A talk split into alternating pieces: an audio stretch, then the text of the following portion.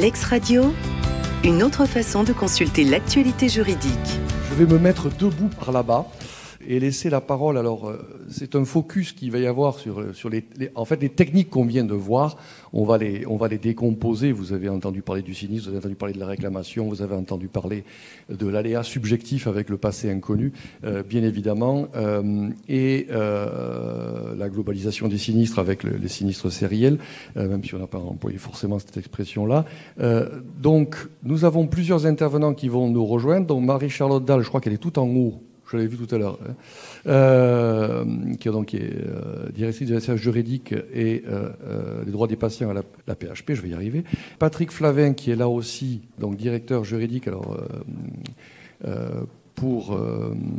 alors, je vois qu'on a précisé ancienne chambre parce que tout le monde, Reliens, tout le monde ne connaît pas forcément, mais c'est comme ça.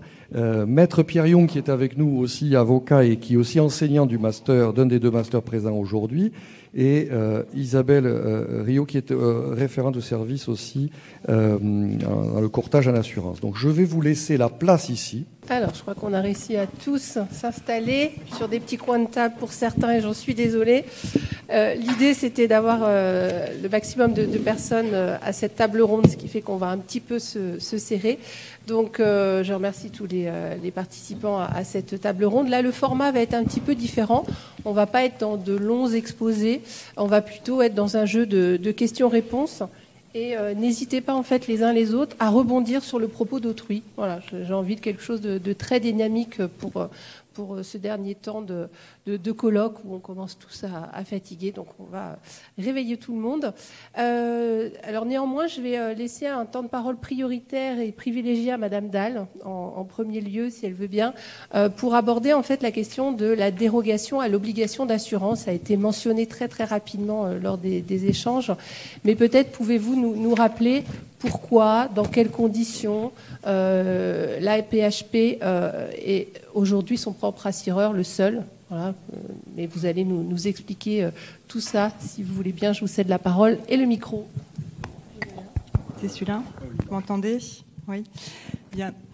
bonjour à tous. merci d'avoir convié la PHP à cet échange puisqu'en effet, euh, donc APHP, Assistance publique euh, Hôpitaux de Paris, pour, euh, pour ceux qui éventuellement ne, le sauraient pas, l'assistance publique Hôpitaux de Paris a, en effet bénéficié d'une dérogation, enfin de la dérogation que vous avez dû évoquer ce matin, prévue par, par le CSP. Mais en fait, la PHP avait déjà, avait déjà anticipé. la PHP, jusqu'en 1976, avait un assureur euh, et euh, en 1976, euh, la sinistralité augmente et l'assureur dénonce le contrat et propose un nouveau contrat avec un doublement de la prime. Le directeur général de l'époque fait ses petits calculs, regarde un petit peu ce qui se passe avec d'autres possibilités d'assurance et, euh, ben, il, se résigne et se résout assez rapidement à, se dire non, mais ça va pas être possible. Donc, euh, on va assumer. On va assumer. On va faire comme l'État. Hein. L'État, vous savez, est son propre assureur depuis une décision de 1889. J'ai un peu révisé avant. Euh, ça n'a rien de réglementaire. Hein. C'est vraiment une, une, décision du ministère des Finances de l'époque et qui euh, n'a jamais été questionnée véritablement. Après, on la retrouve dans des textes aujourd'hui, mais à l'origine, c'est ça. Et donc, euh, bien la direction générale de la paix fait, ainsi et s'auto-assure, c'est-à-dire qu'en fait, elle va gérer le risque directement. En 2002, euh, la question revient, si je puis dire, sur le, sur le tapis.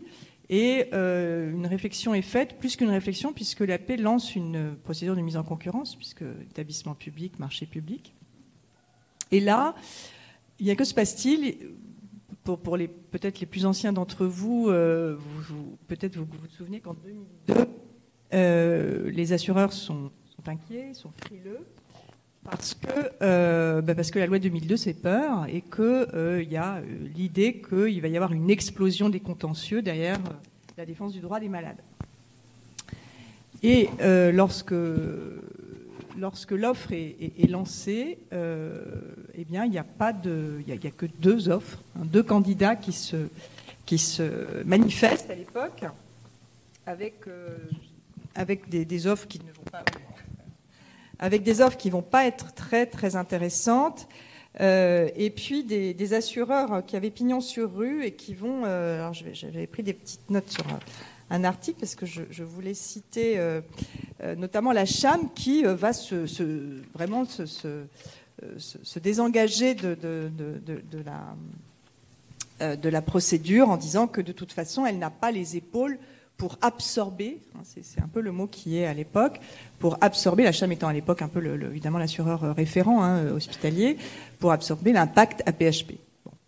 Euh, la PHP, en, quelques chiffres aujourd'hui, c'est 8 millions de patients, euh, 1 million 300 000 hospitalisations, 100 000 salariés, premier employeur d'Île-de-France. Bon, enfin, je veux dire, la, notion de risque, là, elle n'est pas tellement à démontrer euh, au-delà. Et j'y reviendrai tout à l'heure, c'est 600 réclamations seulement, finalement. Moi, je me dis, c'est un ratio quand même très honnête, 600 réclamations par an euh, en matière euh, de préjudice corporel. Voilà. Bref, toujours est-il qu'en 2002, donc on se pose la question, euh, on n'a pas des offres intéressantes, économiquement, euh, on voit bien que ça va pas être tenable, donc on renonce et on maintient euh, notre notre position, notre posture d'auto-assureur. Et on va formaliser cette cette, cette auto-assurance par finalement la, la construction, la professionnalisation d'une activité d'assurance, c'est pas simple. Euh, on s'improvise pas assureur. C'est pas euh, le métier de l'hôpital. Et alors moi, je suis arrivée il y a un an. bon, j'avais travaillé dans un autre un autre établissement pendant cinq ans, donc j'avais travaillé avec la CHAM, donc j'avais quand même une idée de ce qu'était un bon assureur. et donc voilà, donc c'est intéressant parce que ça m'a permis un petit peu de, mesurer ce qui était en place. Et donc l'hôpital, son métier, c'est de soigner, c'est pas de faire du droit, c'est pas d'assurer, mais néanmoins, c'est de soigner dans, euh, dans une politique aujourd'hui qu'on appelle gestion des risques. Moi, j'ai horreur de ce mot, mais bon, voilà. Gérer les risques, qu'est-ce que ça veut dire? Bah, Ça veut dire euh, les anticiper, les prévenir, les réparer. Voilà, c'est quand même de l'humain. Mais c'est vrai qu'il y a un côté très administrativo-juridique qui a été voulu par la loi, et, c'est tant mieux. Hein, je vais pas, là où je suis, euh, contester les cadres, hein, étant en plus pas accessoirement magistrat, mais voilà. Donc euh, la gestion des risques par un hôpital qui assure, euh, c'est un nouveau métier que la paix assure depuis euh, bah, finalement depuis très longtemps, puisque si on revient à, 1976, ça fait quand même un bail. Les choses ont, évolué, la sinistralité a évolué et aujourd'hui, je, pense qu'on aurait des choses à raconter, mais ça, je répondrai peut-être aux questions, en termes d'avantages, inconvénients. Moi, ce que j'y vois, c'est que cette gestion directe de l'assurance euh, fait qu'on est euh, plus à même, peut-être, au quotidien, euh, de mesurer où se trouvent les, risques, de faire des cartographies, d'échanger avec la communauté médicale. Nos médecins conseils sont tous issus de la PHP, avec une excellence de, de, de, métier, de connaissances, qui fait que, en effet, voilà, être son auto-assureur dans ce contexte médico-légal et quand même euh, un plus, euh, non pas qu'il n'y ait pas de médecins conseils qualitatifs dans les, compagnies, mais il y a un rapport à, la fois à l'employeur ou à l'ex-employeur, parce que dans ces médecins conseils, il y a quand même 80% de, de, de, médecins retraités et 20% d'actifs. Mais on a vraiment un vivier de médecins conseils dont le regard, euh, l'acuité sur les spécialités en, en, jeu est quand même très important. Ils sont une quarantaine, hein, donc ils se sont spécialisés évidemment. Et on a une équipe de juristes, une dizaine de juristes. Donc c'est vraiment une petite compagnie d'assurance au sein de l'adage qui, euh, voilà, qui, a évidemment beaucoup d'autres missions. Et ce qui est intéressant, c'est qu'au-delà de l'assurance, il y a le conseil, il y a l'accompagnement, il y a le croisement des chiffres des affaires pénales qu'on a en direct hein, euh, et, des affaires civiles, la, la, relecture avec la direction qualité des EIG, euh, dont la courbe n'est pas comparable mais intéressante avec euh, le risque euh, identifié et les réclamations. Donc voilà, c'est vraiment en fait l'adage de, de, de, de, la paix sous l'angle responsabilité médicale est un peu un laboratoire et, finalement ce traitement direct qui est assez lourd et qui à mon avis, n'a jamais fini de devoir se professionnaliser. Et je pense que c'est dans des lieux comme ça et en échangeant avec les assureurs, dont c'est le métier, que, l'on améliore aussi nos, façons de, travailler, de répondre aux patients. La qualité de service aux patients est quelque chose voilà, qui, est vraiment à travailler de toute façon et on n'a jamais terminé, y compris dans notre rôle d'assureur. Donc voilà, je ne vais pas être beaucoup plus longue, mais c'était une façon de, à la fois, je pense que c'était important de rappeler d'où l'on venait. et que l'aspect économique a joué, mais pas que. Hein, l'aspect économique, il est, il est, évidemment très important compte tenu du, de la dépense annuelle en, en réparation. Euh, mais il n'y a pas que ça, il y a aussi une autre, peut-être une autre façon de gérer par cet aspect direct et très interne, interne finalement, mm. euh, les choses. Voilà.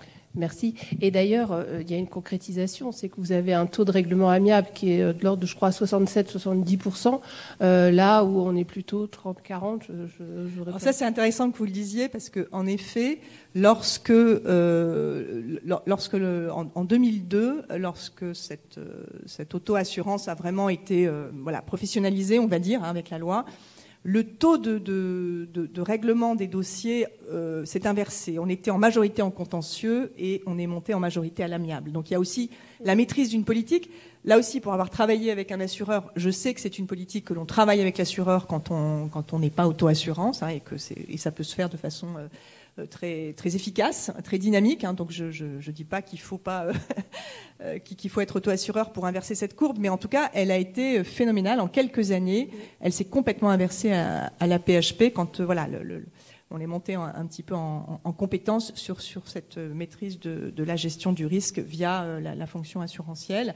Et aujourd'hui, on est un peu plus au-dessus d'ailleurs du règlement amiable. Là, on est euh, alors là aussi, il y, a, des outils à perfectionner à la paix euh, à ce niveau-là, mais on n'est pas loin de 75-80. Euh, ah voilà, donc avec une, une, volonté. Mais à l'origine, les réclamations, les patients déjà orientent. Les patients nous saisissent à l'amiable dans 40% des cas, 45% des cas, à la CCI dans 40% des cas. Donc vous avez déjà 85% où on part sur de l'amiable, parce que je pense que là aussi, il y a il y, a plein de raisons qui peuvent l'expliquer hein, en termes de prise en charge et de, qualité des équipes.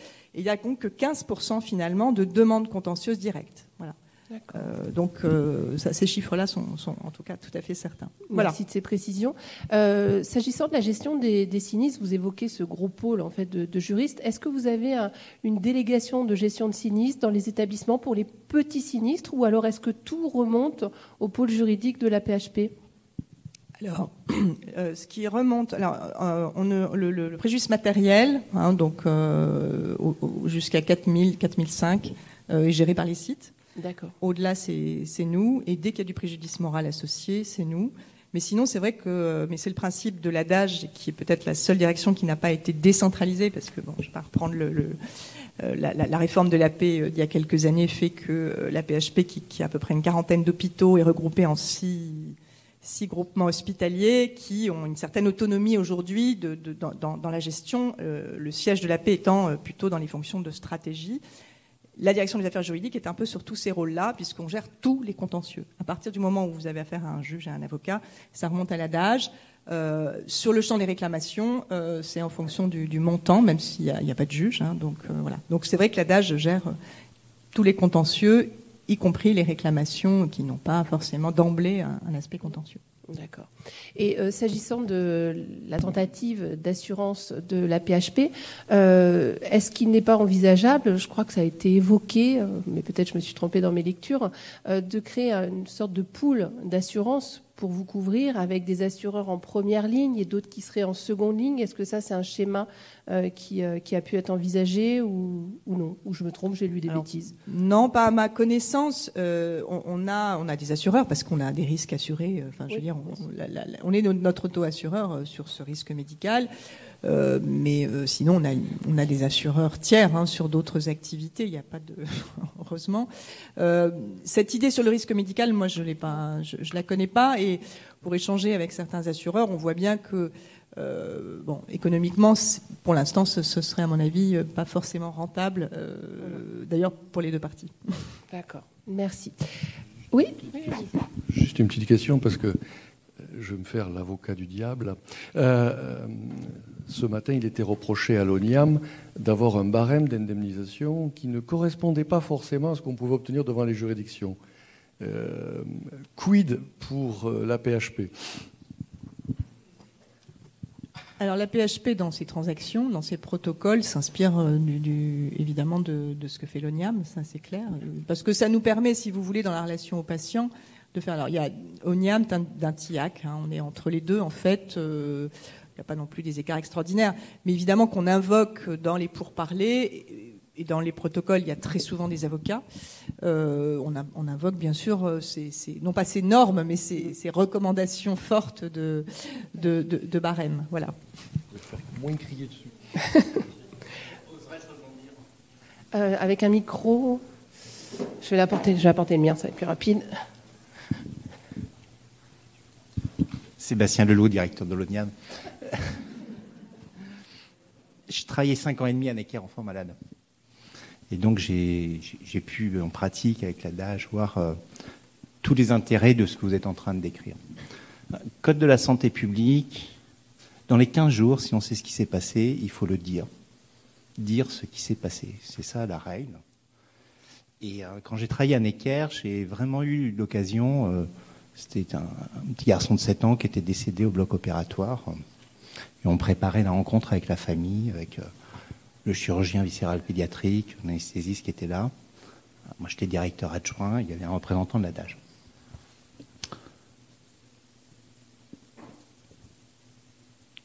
La famille s'est installée. Tout de suite, le chirurgien a expliqué ce qui s'était passé. Il a dit Madame, monsieur, je devais couper là, je me suis trompé, j'ai coupé là, et à partir du moment où j'ai coupé là, c'était pas rattrapable. C'est la raison pour laquelle votre enfant est décédé. Ce jour-là, j'ai vu ce que c'était que le courage médical. Plus de questions posées, récupérer le dossier médical, et qui était là, qui a vu quoi, mais qu'est-ce qu'on a fait? La vérité avait été dite à cette famille qui était en capacité de se reconstruire. C'est pas parti au pénal, pas eu de contentieux. La PHP était là, à assumer, et ça s'est réglé de manière amiable. C'est là où vous voyez la, mise en perspective nécessaire des barèmes d'indemnisation, la vision des uns et des autres de, ces sujets. Se poser plus de questions, les règles d'or de la sécurité, c'est-à-dire les médecins seniors qui sont là, qui, assument, qui ont directement pris en charge, euh, qui font face et qui disent des choses aux familles. Il faudrait que partout ça fonctionne comme ça. On n'aurait pas besoin de l'ONIAM, on n'aurait pas besoin des tribunaux. On dit les choses, on se cache pas, on se, se renvoie pas les responsabilités entre, entre professionnels. Complètement d'accord avec vous et je passe mon temps lorsque j'interviens devant des étudiants en médecine à leur expliquer ça, en fait, qu'il ne faut pas qu'ils jouent la politique de l'autruche, qu'ils ont une obligation légale de cet entretien et que c'est leur intérêt, clairement. Merci. Oui deux, observations par rapport à ça. Euh, j'entends ce que vous dites et moi je vais totalement dans votre sens. J'ai un grand euh, défenseur turiféraire de la médiation. Et donc, dans les établissements de santé maintenant, il y a un médiateur médecin et un médiateur non médecin. Et la médiation peut apporter à ça. Alors, le médiateur, évidemment, ne fait pas partie de l'équipe de soins.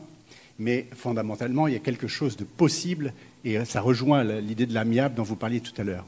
Maintenant, sur le mécanisme d'assurance, je voudrais, alors peut-être que je, je, me fais l'écho d'autres professionnels de l'assurance, la difficulté pour un praticien de reconnaître sa responsabilité, puisqu'il prend un risque, dans le cadre du contrat d'assurance, évidemment, euh, d'un risque de couverture.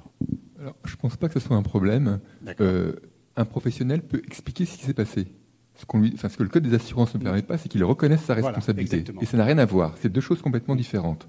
Et on le dit, euh, nous, systématiquement, d'ailleurs, à tous nos assurés, vous pouvez expliquer les faits, vous pouvez donc convoquer la famille, vous pouvez expliquer les faits. Par contre, vous ne dites pas je suis fautif ou je suis responsable. Ça, vous ne pouvez pas le dire. Il faut le voir avec l'assureur. Mais nous, ce qu'on prône, c'est la relation d'ailleurs entre les médiateurs et l'assureur ensuite. C'est-à-dire que le médiateur fait le travail en interne. Si, dans le cadre de sa médiation, il s'aperçoit qu'effectivement, il peut y avoir des problèmes de responsabilité, nous, ce qu'on demande et ce qu'on souhaite, c'est que l'établissement nous contacte à ce moment-là pour qu'on prenne le relais. Absolument. Donc je pense qu'effectivement, il y a des liens qui peuvent être créés entre les médiateurs en interne et l'assureur derrière, parce que tout le monde a intérêt au règlement amiable. Absolument. Quand même, il y a eu euh, une reconnaissance de responsabilité du médecin directement. Voilà, ce qui ne serait pas forcément possible, en tout cas déconseillé. Non, moi je, moi je n'ai pas la même vision. C'est-à-dire que j'estime que le médecin peut dire qu'il n'a pas coupé au bon endroit. Ce n'est pas le problème. C'est de dire savoir s'il a coupé au bon endroit est fautif ou pas, c'est pas la même chose. Donc, la, problématique, par contre, c'est qu'effectivement, il ne faut pas qu'ils réagissent. Enfin, ce qu'on voit souvent, c'est des médecins qui réagissent sur le coup, sur l'émotion, et qui expliquent que ce qu'ils ont fait est fautif, alors que, en fait, euh, non, ce n'est pas forcément fautif. Donc, ne mettons pas de la confusion non plus. Mais je pense que dans le cadre d'une relation de confiance entre les patients et les médecins, le personnel médical, et avec les médiateurs, avec la direction de l'établissement, ont le droit d'expliquer ce qui s'est passé, et éventuellement même en impliquant l'assureur à ce moment-là. Hein. Je veux dire, il n'y a, a pas de problème non plus. L'intérêt de la médiation par rapport à ça, c'est que c'est confidentiel. Donc euh, on peut dire beaucoup, de choses, beaucoup plus de choses sous le sceau de la confidentialité qu'on ne peut en dire en direct.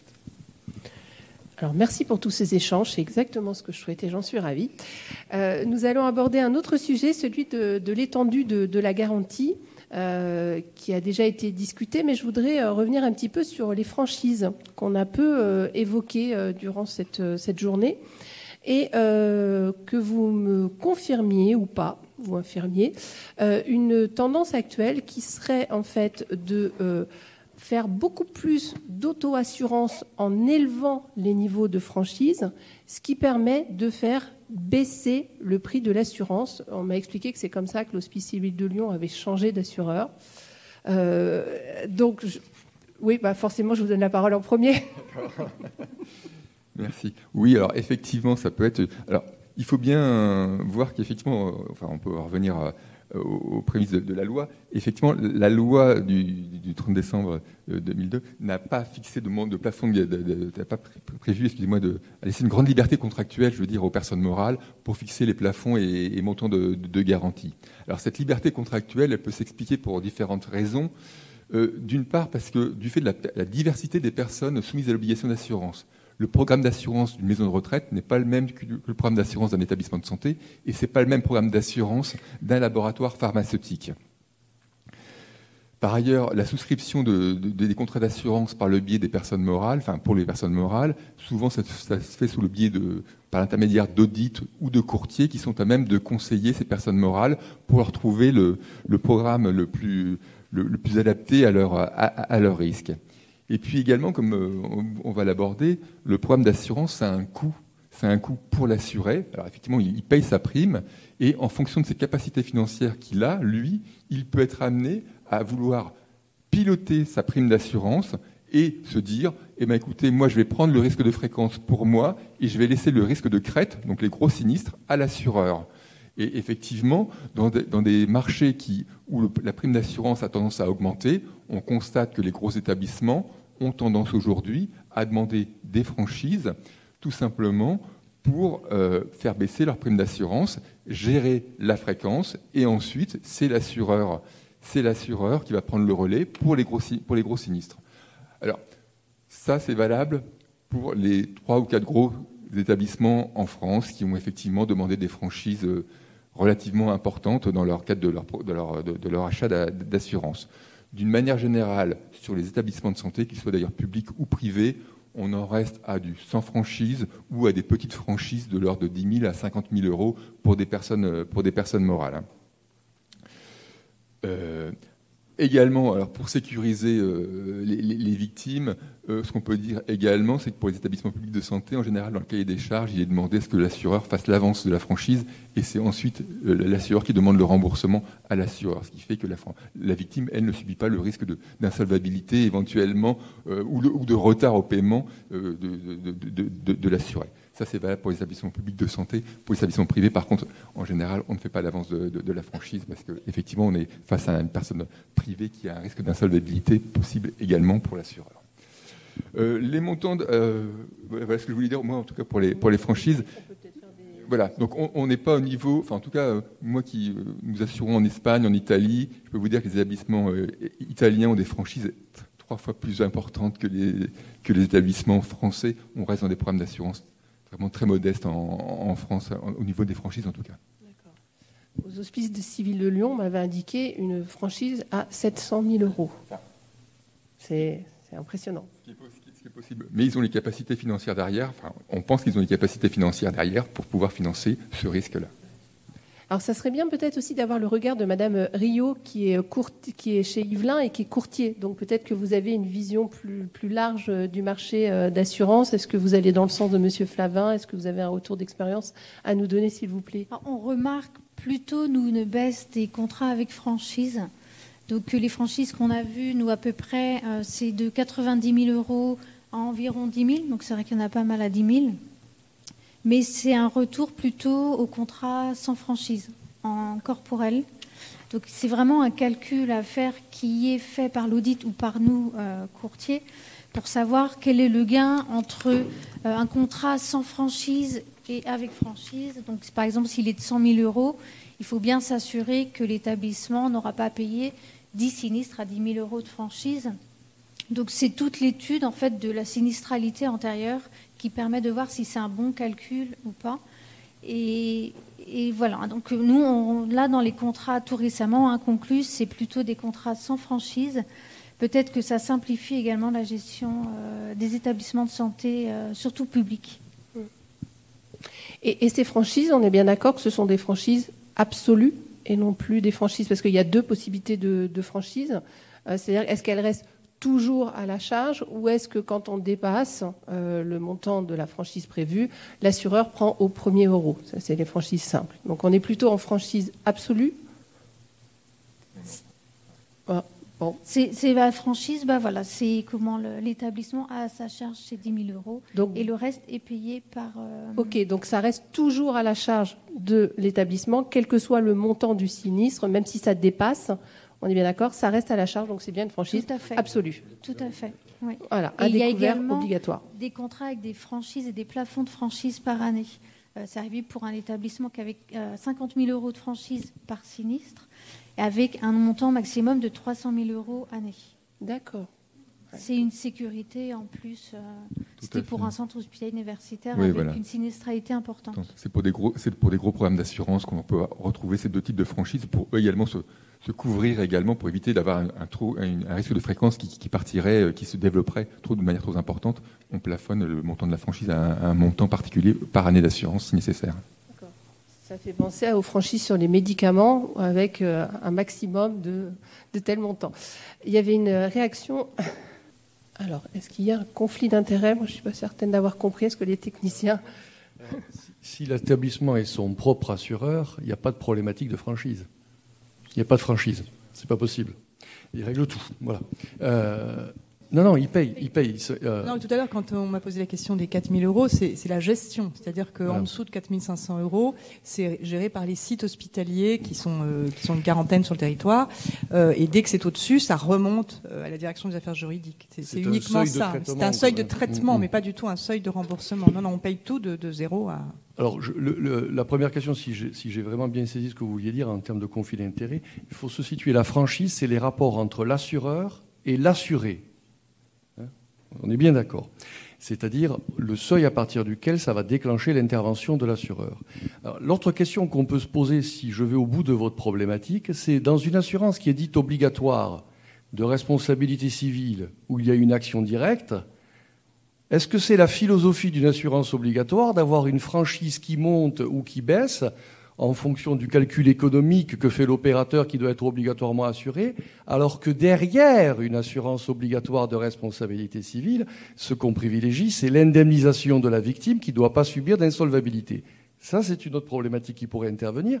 Et là, on retrouve, il est parti du Grimbaum, euh, l'article 1171 du Code civil, euh, qui joue entre les professionnels, qui en fait instaure les clauses abusives euh, qui pourraient ramasser un assureur qui ferait monter trop une franchise pour vous faire accéder à l'assurance, je parle à côté du BCT qu'on a évoqué ce matin, le cas échéant, ou qui mettrait des seuils tellement hauts qui feraient que l'action directe de la victime, en réalité, il se trouverait confronté à l'insolvabilité pour ce que vous évoquiez, à savoir le petit sinistre. Je ne sais pas si ça répond à votre question, mais en tout cas, ce sera que ma réponse. Moi, j'aurais tendance à dire attention, parce que pour les établissements publics de santé, on n'impose rien. Je ne parle pas des établissements publics de santé qui sont en auto-assurance. non, non, mais moi je parle pas des, je parle pas de ceux qui sont en autorisation, je parle des établissements publics de santé qui sont assurés. Nous répondons à un cahier des charges. C'est pas l'assureur qui, qui, qui, fait le cahier des charges. C'est l'audit, c'est l'établissement, c'est l'établissement qui fait son propre cahier des charges et qui définit les franchises qu'il veut. Et moi, je dois répondre en tant qu'assureur au cahier des charges que l'établissement public de santé me présente. Donc, je n'impose aucune franchise. Éventuellement, je peux faire une variante en disant, bah, écoutez, vous me proposez telle et telle franchise, moi je peux vous faire également une, autre, une autre, un autre calcul. Mais ce, ce calcul de la franchise, c'est pas moi qui le fais. C'est l'établissement qui le propose à la, aux assureurs qui vont répondre à son cahier des charges. me semble-t-il, vous nous avez évoqué le fait que vous couvriez la franchise quand il y avait l'action directe pour ces établissements-là. Parce que ça m'a été imposé dans le cahier des charges de l'établissement. Alors, ça vous est imposé, d'accord, mais ça veut dire que dans ce cas-là, le tiers victime, il n'a aucun problème. On est d'accord. Euh, donc, en fait, la difficulté ne se pose pas. Euh, en revanche, pour vous, la difficulté se pose économiquement.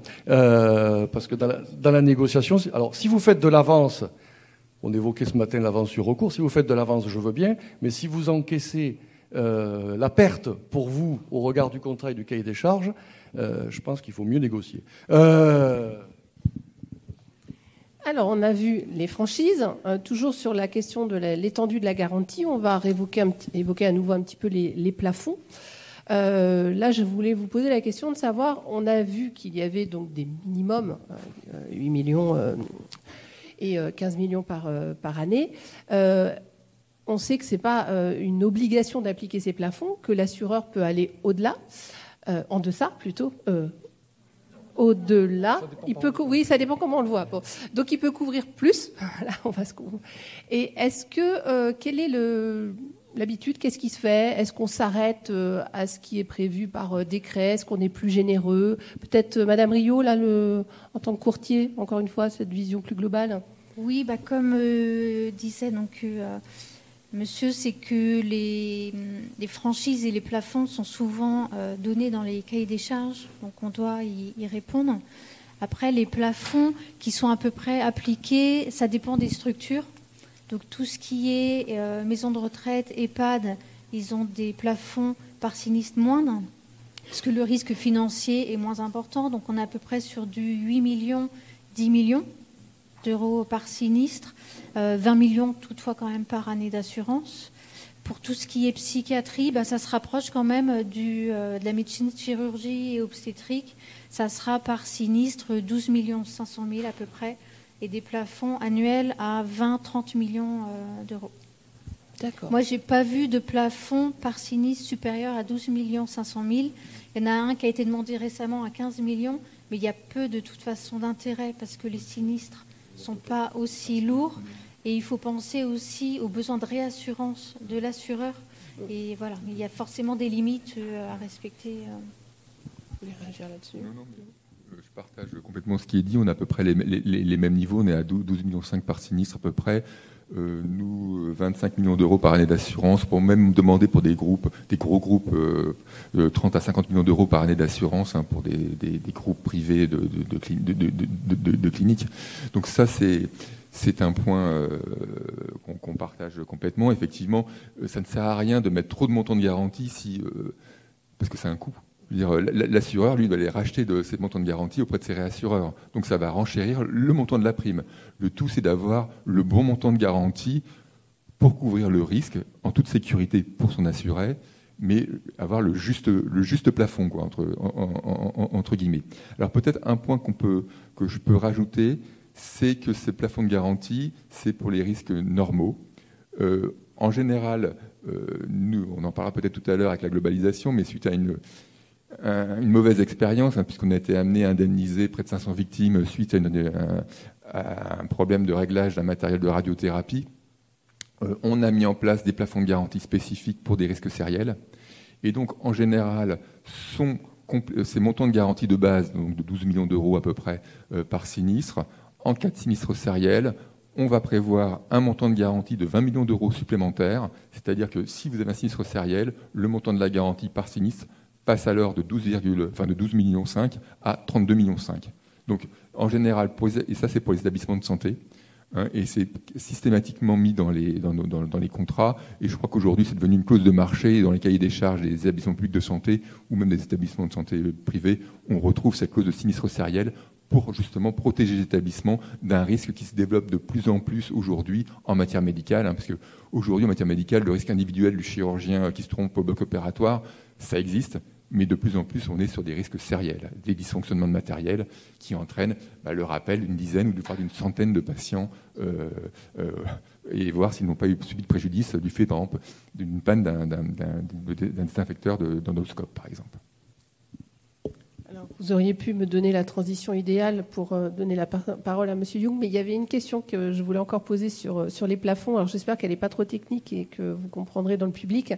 Euh, s'agissant des modalités d'épuisement de ces plafonds, est-ce que ce sont des plafonds qui s'épuisent par ordre des réclamations, c'est-à-dire premier arrivé, premier servi, puis quand il n'y a plus d'argent, mais il n'y a plus d'argent Ou est-ce qu'au contraire, c'est des, des, plafonds qui s'épuisent au mar l'euro, c'est-à-dire qu'on réunit toutes les victimes et puis euh, on les indemnise en, proportion. J'espère que c'est pas trop technique. Alors, quelles sont les modalités d'épuisement des plafonds? Qui peut nous répondre? Ben Ah, j'aspire pas trop. Je, suis gêné pour savoir. Je ne pense pas qu'il y ait quelque chose écrit dans le contrat. Sincèrement, là, j'ai un doute. Je pense que ce sera à la première victime qui, arrivera. Enfin, honnêtement, ça sera en fonction des circonstances aussi. Hein, parce que euh, euh, le, plafond, effectivement, euh, si on parle de sinistre individuel, c'est normal qu'il va s'épuiser au, fur et à mesure des sinistres qui nous sont déclarés. Et effectivement, bah, par la force des choses, au, sinistre qui sera clôturé le premier aussi. Donc, par principe, oui, c'est le premier arrivé qui est le premier, qui est le premier servi. Voilà ce n'est que dans l'hypothèse où on aurait un sinistre sériel que là où éventuellement on pourrait envisager un, règlement au, au. Mais par principe, on va être en règlement euh, au premier servi. Mais moi, par expérience, euh, je ne l'ai jamais vu. Hein. Je ne sais pas si vous l'avez déjà rencontré, un épuisement de... Non. Ce qui veut bien dire que les plafonds sont adaptés. À supposer que le plafond ne soit pas adapté, votre réserve sur le sinistre sériel est parfaitement juste, mais ça présupposerait de connaître à ce moment-là toutes les personnes qui rentrent dans le sinistre sériel, ce qui, en pratique, n'arrive jamais. Et donc, mécaniquement, on retrouverait une espèce de mélange entre marlero et de prix de la course. Voilà. Et avec l'épuisement du plafond pour répondre à la question première fait donc la transition, puisqu'on évoque les risques sériels. Euh, Monsieur Jung, euh, Jung j'arrive pas à le prononcer, pardon. Jung, c'est très bien. Jung, j'hésitais entre le J et le, Y en prononciation. Donc là, c'est comme un petit peu Madame euh, Dahl tout à l'heure, je vais vous laisser un temps de parole privilégié pour évoquer cette clause de globalisation de sinistre qui a été mentionnée déjà avec, un petit peu avec Monsieur Pierre, mais euh, peut-être que vous pouvez nous expliquer un petit peu les modalités plus concrètes en fait. Merci beaucoup. Merci. Merci beaucoup. Effectivement, beaucoup de choses ont été dites sur euh, la globalisation des sinistres, c'est-à-dire en fait c'est la problématique du règlement des sinistres sériels, c'est-à-dire la question qui se pose, c'est de savoir si on a un même événement qui cause plusieurs sinistres, on va utiliser ces termes-là très généraux, sans les qualifier juridiquement, qui cause plusieurs sinistres, plusieurs personnes sont atteintes du fait d'un même événement.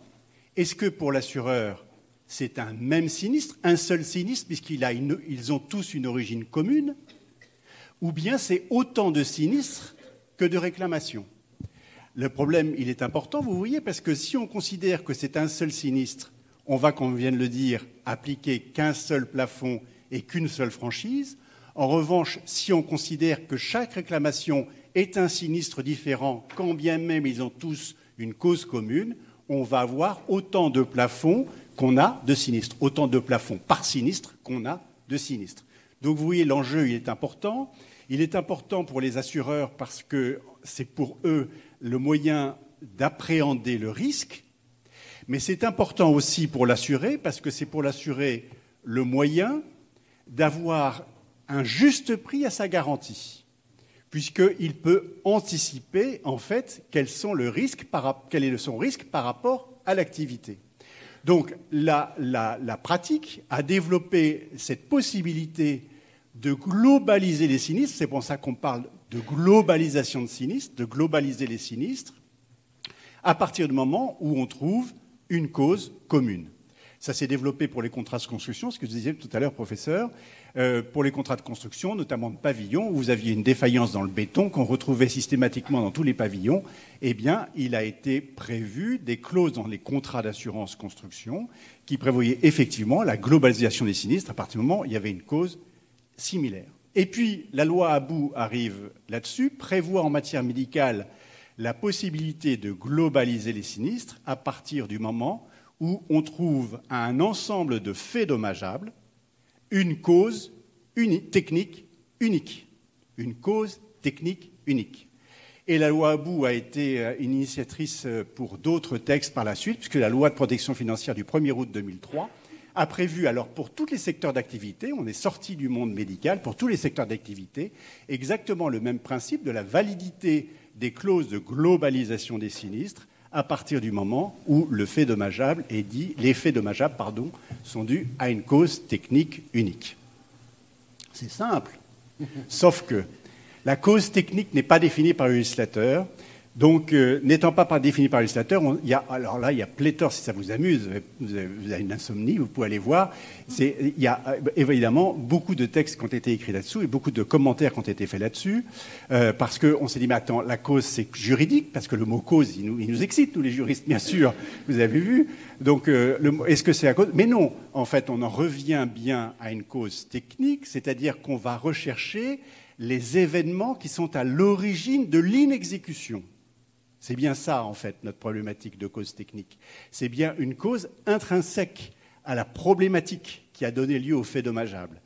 Euh, c'est euh, donc la cause, elle peut être matérielle, comme on l'a évoqué tout à l'heure, c'est-à-dire c'est un problème euh, de défectuosité d'un produit, c'est un problème dans le béton, comme je l'ai évoqué, c'est un problème dans l'équipement que vous avez évoqué tout à l'heure, ça peut être là, mais ça peut être aussi intellectuel. C'est par exemple une, erreur de calcul ou une erreur de conception qui a été fait par, un, individu. Donc euh, on est, euh, confronté à, ces, définitions-là qui ne sont pas très simples et on pourrait penser que dans les contrats d'assurance, on puisse compléter ce que pourrait être cette cause unique en fonction de l'activité de l'assuré. Mais aujourd'hui, on est confronté quand même dans beaucoup de, dossiers à des problématiques de définition qui se résolvent souvent par des expertises en fait par des expertises souvent judiciaires qui vont déterminer, ou des expertises amiables, qui vont déterminer quelle est la cause technique. On est bien dans le technique, on n'est pas dans le juridique, c'est bien pour ça qu'on parle de cause technique, on est bien dans le technique.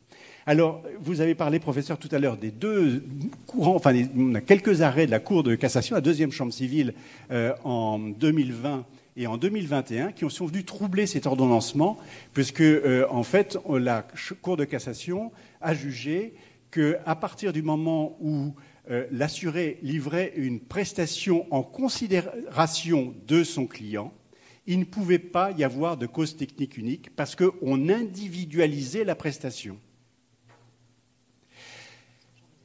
Et donc, vous voyez ce qui est en jeu là, c'est l'obligation de conseil et d'information du professionnel, qui est un enjeu énorme, parce que ça veut dire, d'après ce que nous dit la Cour de cassation, que quel que soit le professionnel, à partir du moment où on détermine que la cause technique des faits dommageables est un manquement à l'obligation de conseil d'information, on ne peut plus globaliser. Donc, on peut dire que c'est bien ou que c'est pas bien. Il y a énormément de commentaires aussi à ce sujet, et beaucoup de commentaires qui sont très critiques parce qu'en en fait, on est en train, compte tenu du développement des actions en responsabilité sur le terrain de manquement à l'obligation de conseil et d'information, on est en train de vider un peu la substance euh, de euh, la euh, globalisation des sinistres. Puisque, en fait, on peut se poser même la question de savoir si véritablement une obligation de conseil d'information est toujours individualisée, parce que souvent, elle s'appuie sur un certain nombre de, normes, de textes, de consignes qui ont été données par le fabricant, et donc c'est pas si individualisé, individualisé que ça. Euh, je, prends un exemple. C'est un, médecin ou un chirurgien qui ferait un acte de chirurgie et qui, avant l'acte de chirurgie, pour l'indication de cet acte, donnerait une information à son client, mais cette information, il l'a fait sur une, fausse connaissance qu'il a du procédé lui-même. c'est lui qui s'est mal renseigné, c'est lui qui s'est mal, mal fait conseiller, c'est lui qui n'a pas été chercher les bonnes informations, et à une série de clients comme ça, de patients, il donne la même information qui est erronée. N'est-on pas là dans la définition d'une cause technique unique à l'origine du fait dommageable? On peut se poser fondamentalement la question. Je, nous nous pensons évidemment, euh, euh, enfin en tout cas euh, quand on regarde bien ce sujet-là, que la Cour de cassation, la deuxième chambre civile, est en train de pousser à la réflexion, et vous ne privez pas, vous professeur de droit, pour faire des commentaires sur le sujet, pour pousser à la réflexion et peut-être pour amener à une modification. Très rapidement, les conséquences et la mise en œuvre. Les conséquences, ben, vous l'avez compris, de la, la globalisation des sinistres, c'est tout simplement qu'on se retrouve avec un plafond unique et une franchise unique. Euh, à partir du moment où on a globalisé le sinistre. La franchise unique, c'est intéressant par rapport à tout ce qu'on vient de dire, puisque ça permet, si on globalise les sinistres, de faire rentrer un sinistre dans l'indemnisation qui ne rentrerait pas dans cette indemnisation si on n'avait pas de globalisation. Vous voyez, puisque la franchise n'existe plus. Donc il y a un avantage euh, à, la, globalisation, y compris pour, euh, pour la victime et pour l'assuré. Euh, euh, l'autre conséquence, on l'a vu aussi tout à l'heure, c'est qu'effectivement, l'assureur en passe réclamation, par exemple, qui accepte de garantir la première réclamation sur la base de sinistres globalisés, devra indemniser tous les sinistres, même si les réclamations tombent après la fin du contrat.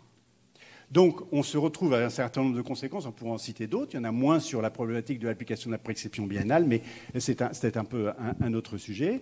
Et surtout, maintenant, le, point euh, important, c'est de savoir comment on le met en pratique.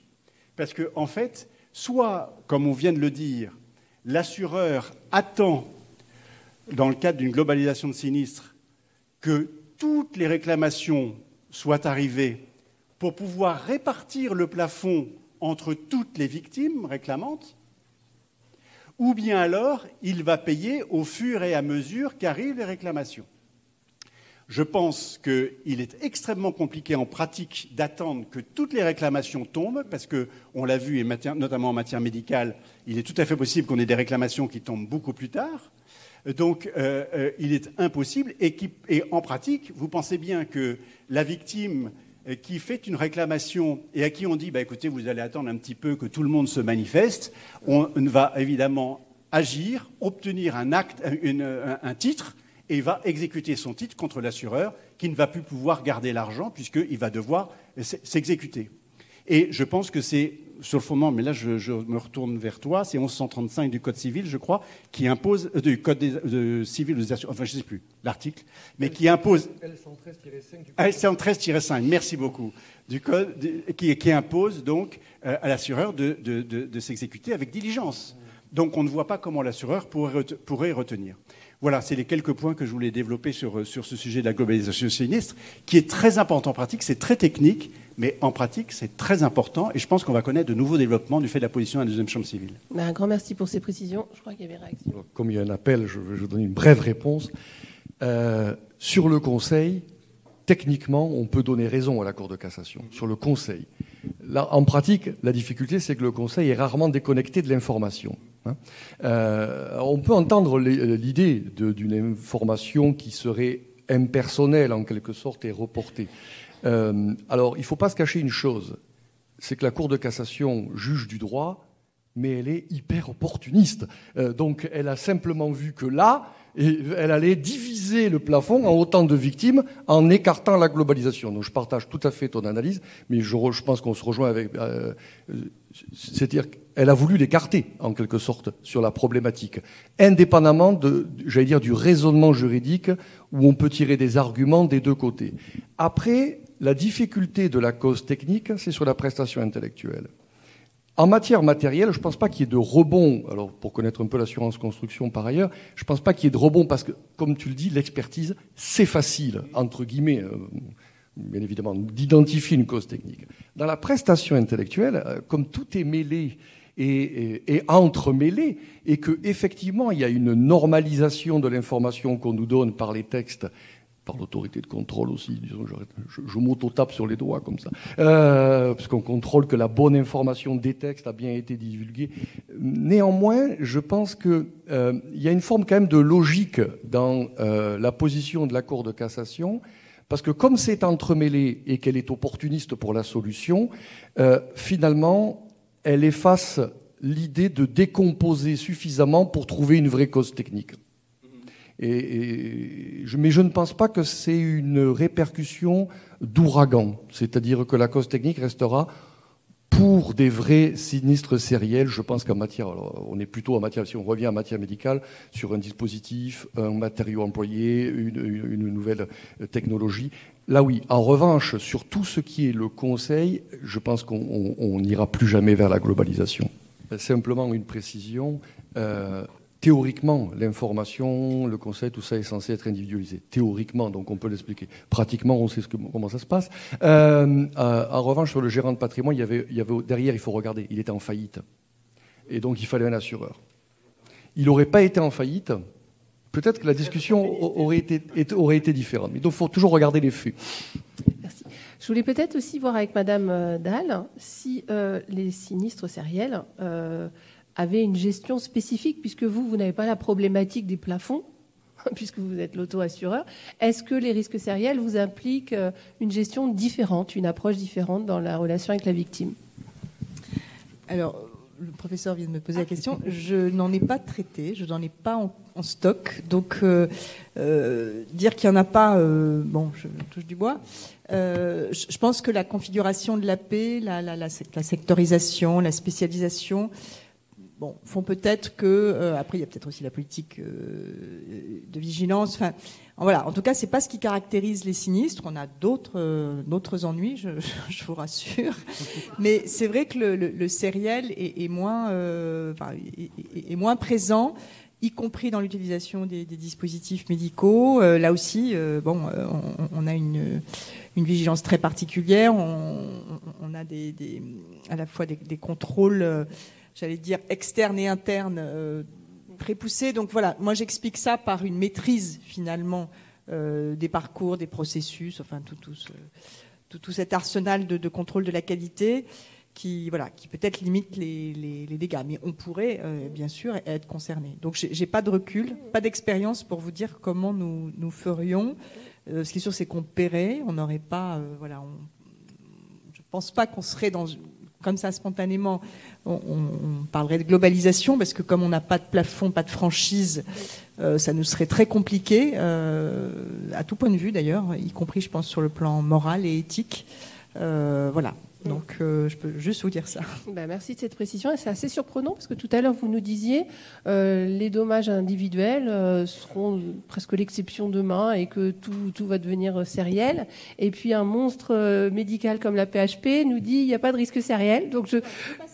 Vous, vous avez pas, vous, voilà, vous les avez pas encore connus, d'accord. Mais sur ce, cette différence d'approche c'est certain que c'est le risque de, demain, donc euh, euh, ça, va arriver. Je veux dire, c'est comme la cyberattaque. On ne sait pas quand ça, va arriver, mais ça va arriver. Donc, c'est certain. Euh, après, il y a sinistre sériel et sinistre sériel. Je vous dis, on parle, moi, on a dû indemniser, donc je vous dis 500 personnes, 500 victimes de surirradiation, mais ça, c'était il, y a 10 ans. au quotidien, on a des problèmes peut-être, je vous dis, de, stérilisateurs d'endoscope où c'est euh, deux, trois patients, euh, quatre, cinq patients. Euh, dans l'absolu, c'est un sinistre sériel. Hein. Mais voilà, donc, mais c'est certain que c'est le futur du risque médical. Merci. Je voudrais aborder un, autre sujet, quelque chose qui n'est pas du tout traité dans les textes. c'est l'application d'une logique bonus-malus en RC médical. Vous le savez, la logique de bonus-malus, c'est en auto qu'on la retrouve. En matière médicale, c'est absolument pas réglementé la manière dont l'assureur va prendre en compte les risques antérieurs pour augmenter, au contraire baisser la prime, mais là je, n'y crois moins. Euh, et donc justement, je voulais savoir concrètement comment est-ce que vous preniez en compte la réalisation des risques passés pour augmenter ces primes, ou au contraire, est-ce qu'à titre commercial, on peut fermer les yeux. Voilà, toutes mes questions sur cette logique de bonus-malus. Euh, Encore pour vous? Oui, encore pour moi. Euh, tout simplement pour vous dire que par rapport aux établissements publics de santé, on ne peut pas parler de logique bonus-malus. Ce n'est pas possible du fait de la modalité de souscription du, contrat d'assurance euh, qui est enfermé dans les règles du, droit public et des marchés publics. Les contrats d'assurance, donc, qui sont euh, pour les établissements publics de santé, sont souscrits dans le cadre des marchés publics pour une durée de 4 à 5 ans. Euh, l'assureur, donc je vous dis, répond à un cahier des charges qui lui est imposé par, l'établissement de santé et qui va retenir l'offre économiquement la, plus avantageuse, c'est-à-dire la moins chère. Donc euh, on met un tarif sur la base du cahier des charges et c'est l'assureur le, moins cher qui va, qui, va l'emporter. Donc euh, on fait déjà le, moins, cher possible si on veut essayer de remporter le, marché. Par ailleurs, les évolutions tarifaires dans le cadre de ce marché public sont strictement limitées. Euh, le marché ne peut pas évoluer, de plus de 10% de la pendant la durée du marché. Sinon, vous devez être obligé de résilier, vous devez vous faire un nouveau marché public. Donc, en cas d'aggravation de la sinistralité, l'assureur, a deux solutions. C'est soit il fait un avenant tarifaire dans la limite des 10%, ou alors il résilie à l'échéance annuelle en respectant le délai de préavis et il se retire du, marché, ce qui obligera l'établissement à refaire un nouveau marché. Et dans ce cas-là, on repassera avec un nouveau tarif au-dessus et peut-être qu'on sera pris, mais peut-être qu'on ne sera pas pris parce qu'il y aura un autre assureur qui aura mis un tarif euh, plus, bas, plus bas derrière. Ça, c'est pour les établissements publics de santé et pour l'augmentation.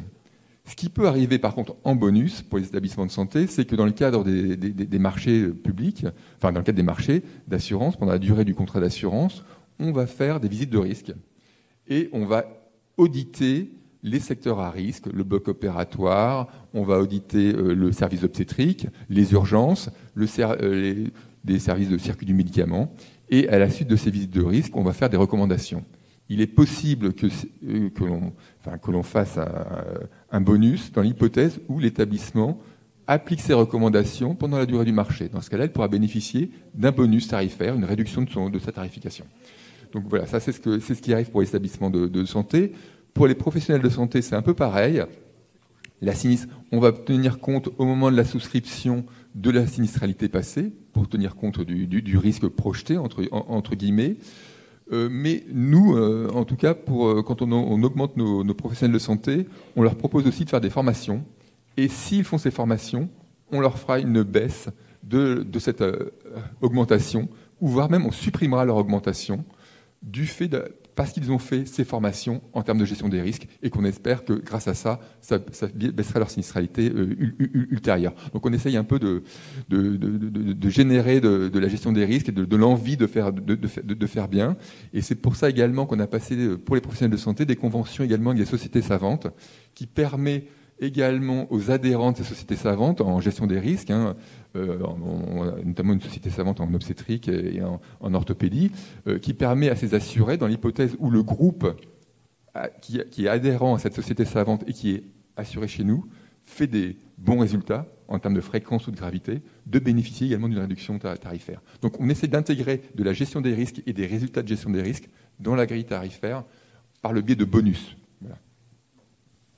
D'accord, merci. Et vous évoquez la logique des établissements par opposition aux professionnels de santé. Dans cette euh, logique bonus-malus, est-ce que vous faites une distinction selon que l'établissement est public ou privé Ou est-ce que c'est toujours euh, répondre à un cahier des charges euh? Non, alors. pour les établissements privés, c'est aussi un peu pareil, parce qu'aujourd'hui, ils commencent à, remettre en concurrence très régulièrement leurs primes leur, prime d'assurance par le biais de courtiers, d'audit. Donc, la discussion tarifaire, elle se fait au moment du renouvellement du contrat, où au niveau du contrat, on va étudier leur sinistralité, voir s'ils sont bons, eh bien, ils pourront, dans le cadre de la renégociation du contrat, bénéficier d'une réduction de prime d'assurance ou en cas effectivement d'évolution tarifaire, euh, d'aggravation du sinistralité, obtenir une augmentation. Ça se fait vraiment dans le cadre de la négociation du contrat euh, lors de la mise en concurrence. Mais par contre, ces établissements privés bénéficient également de bonus dans l'hypothèse de gestion de, visite de risque et de, levée de recommandations également. On peut mettre euh, également ce type de, dans, la, tarification, ce type de, bonus possible également. Merci beaucoup. Toujours sur la problématique relative au marché de l'assurance, en fait, on, on assiste actuellement euh, à un regroupement euh, des polycliniques, à devenir des, monstres euh, de soins. Est-ce que quel est l'impact sur l'assurance? Est-ce que ça a un impact sur l'assurance? Est-ce que c'est l'assurance qui vient justifier aussi ces regroupements? Peut-être, en se disant on va se mettre ensemble pour payer notre assurance. Donc voilà, quel est le, rôle sur, sur le marché et donc l'impact sur l'assurance de ces regroupements regroupement d'établissements? Madame Irio, est-ce que là-dessus vous... Euh, c'est tout ce que j'ai acheté, j'imagine. Après, euh, c'est pas parce qu'ils se regroupent qu'ils sont obligés d'avoir le même assureur non plus. Donc euh, voilà, il y a peut-être une euh, sorte de centralisation et de mutualisation du risque pour obtenir des meilleurs, des meilleurs taux. Mais tout dépend comment c'est souscrit, mais il peut y avoir différents lots différenciés. Et, euh, au final, n'ont pas forcément le, même, euh, le même assureur. Un retour d'expérience Oui, oui, mais c'est exact. Euh, en fait, l'objectif pour les établissements publics de santé, c'est de mutualiser. Donc, effectivement, on a, créé les groupements hospitaliers de, territoire qui, notamment par le biais de centrales d'achat, essayent d'acheter de manière mutualisée. Alors, dans le monde, du côté de l'assurance, ça marche pas. Enfin, euh, euh, le problème, le problème c'est que soit ils font des lots pour avoir le même assureur pour l'ensemble des établissements, et là ils peuvent éventuellement bénéficier de, l'effet de masse et d'acheter. Mais ou alors ils font un lot, parce qu'on voit aussi un lot par établissement, et dans ce cas-là, effectivement, bah, ils ne bénéficient pas de, cet effet de, de masse. Quoi. Donc ça dépend un peu des, situations, mais en tout cas, ils ne se regroupent pas du fait de l'assurance c'est vraiment, ils se regroupent parce qu'aujourd'hui, il, il, y a des problèmes financiers et puis il y a un besoin, il y a un besoin d'être euh, important pour pouvoir, survivre. Hein. L'assurance, ça reste euh, quand même euh, une part marginale du budget d'un établissement de, santé aujourd'hui. Hein. Et tous les établissements ne sont pas non plus gagnants, surtout les petites structures qui se retrouvent dans ce cadre-là avec une prime plus importante que si elles l'avaient faite indépendamment l'effet pervers ici du regroupement. Mm, mm. Euh, pendant que vous avez le micro, j'aurais une question spécialement au courtier. Euh, pour savoir en fait euh, le courtier, jusqu'où il va dans l'accompagnement de ses clients, enfin, je ne sais pas comment vous les appelez justement. Clients. Clients, d'accord. pour, dans la gestion du sinistre. Est-ce que votre rôle s'arrête à la recherche de la garantie ou est-ce que vous avez un rôle d'accompagnement dans la gestion du sinistre? Alors nous, on a la chance, Yvelin, d'être courtier gestionnaire. Donc euh, on va faire tout ce qui est voilà, euh, suivi, conseil du client au niveau de la souscription et euh, conseil garanti, et ensuite gestion du, dossier. Donc de A à Z. Et quand on parlait des franchises, il y avait une petite précision à apporter. C'est pas parce que l'établissement a une franchise que c'est lui qui va gérer son dossier sous franchise. il y a une gestion par l'assureur ou le courtier gestionnaire du dossier, peu importe euh, la franchise. Alors, vous dites que vous êtes, vous êtes en délégation de gestion pour l'assureur euh, Tout à fait. Ah, Alors, tout dépend des, assureurs. Et voilà, chacun a, euh, on a une délégation différente en fonction des assureurs. Donc là, vous avez plutôt la casquette de mandataire d'assurance. puisque vous êtes courtier quand vous commercialisez le produit, mais quand vous devenez gestionnaire. Hein?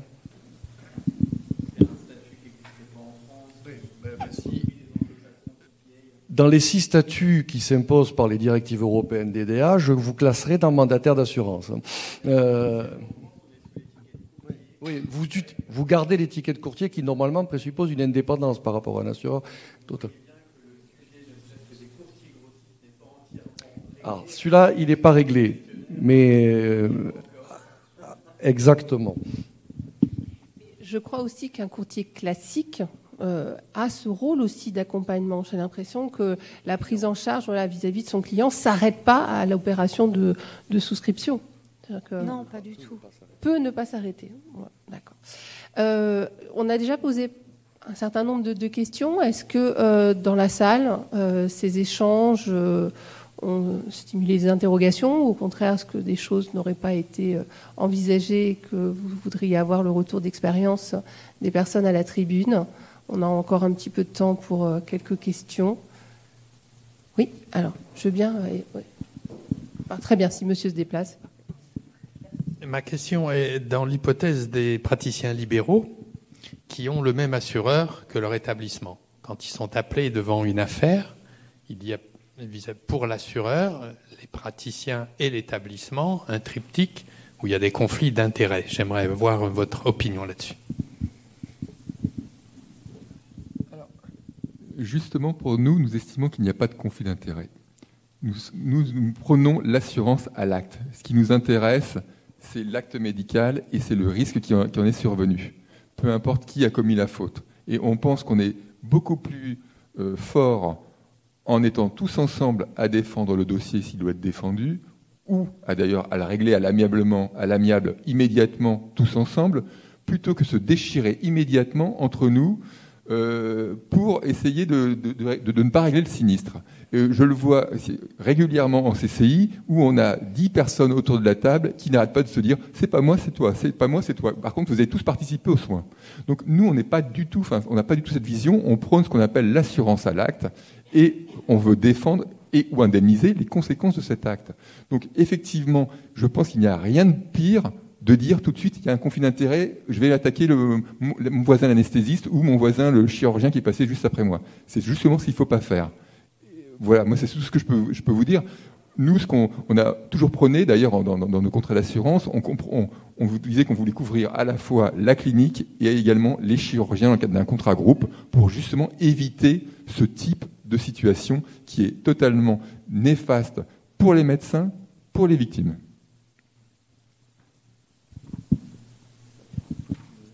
Pas qui avait euh, levé la main. Maître Bibal. Bonjour, juste une question euh, par curiosité, mais pas seulement. Euh, il y a un élément de contexte qu'on connaît tous, qui est la différence de montant d'indemnisation très significative entre le secteur privé et le secteur public en France. C'est en train tout doucement de s'atténuer, mais il y a quand même encore un très gros différentiel. Je voulais juste savoir si ça avait un retentissement, on a parlé de mutualisation tout à l'heure, sur le, calcul des primes. Est-ce que, pour dire les choses simplement, ça coûte moins cher de s'assurer quand on est un établissement public?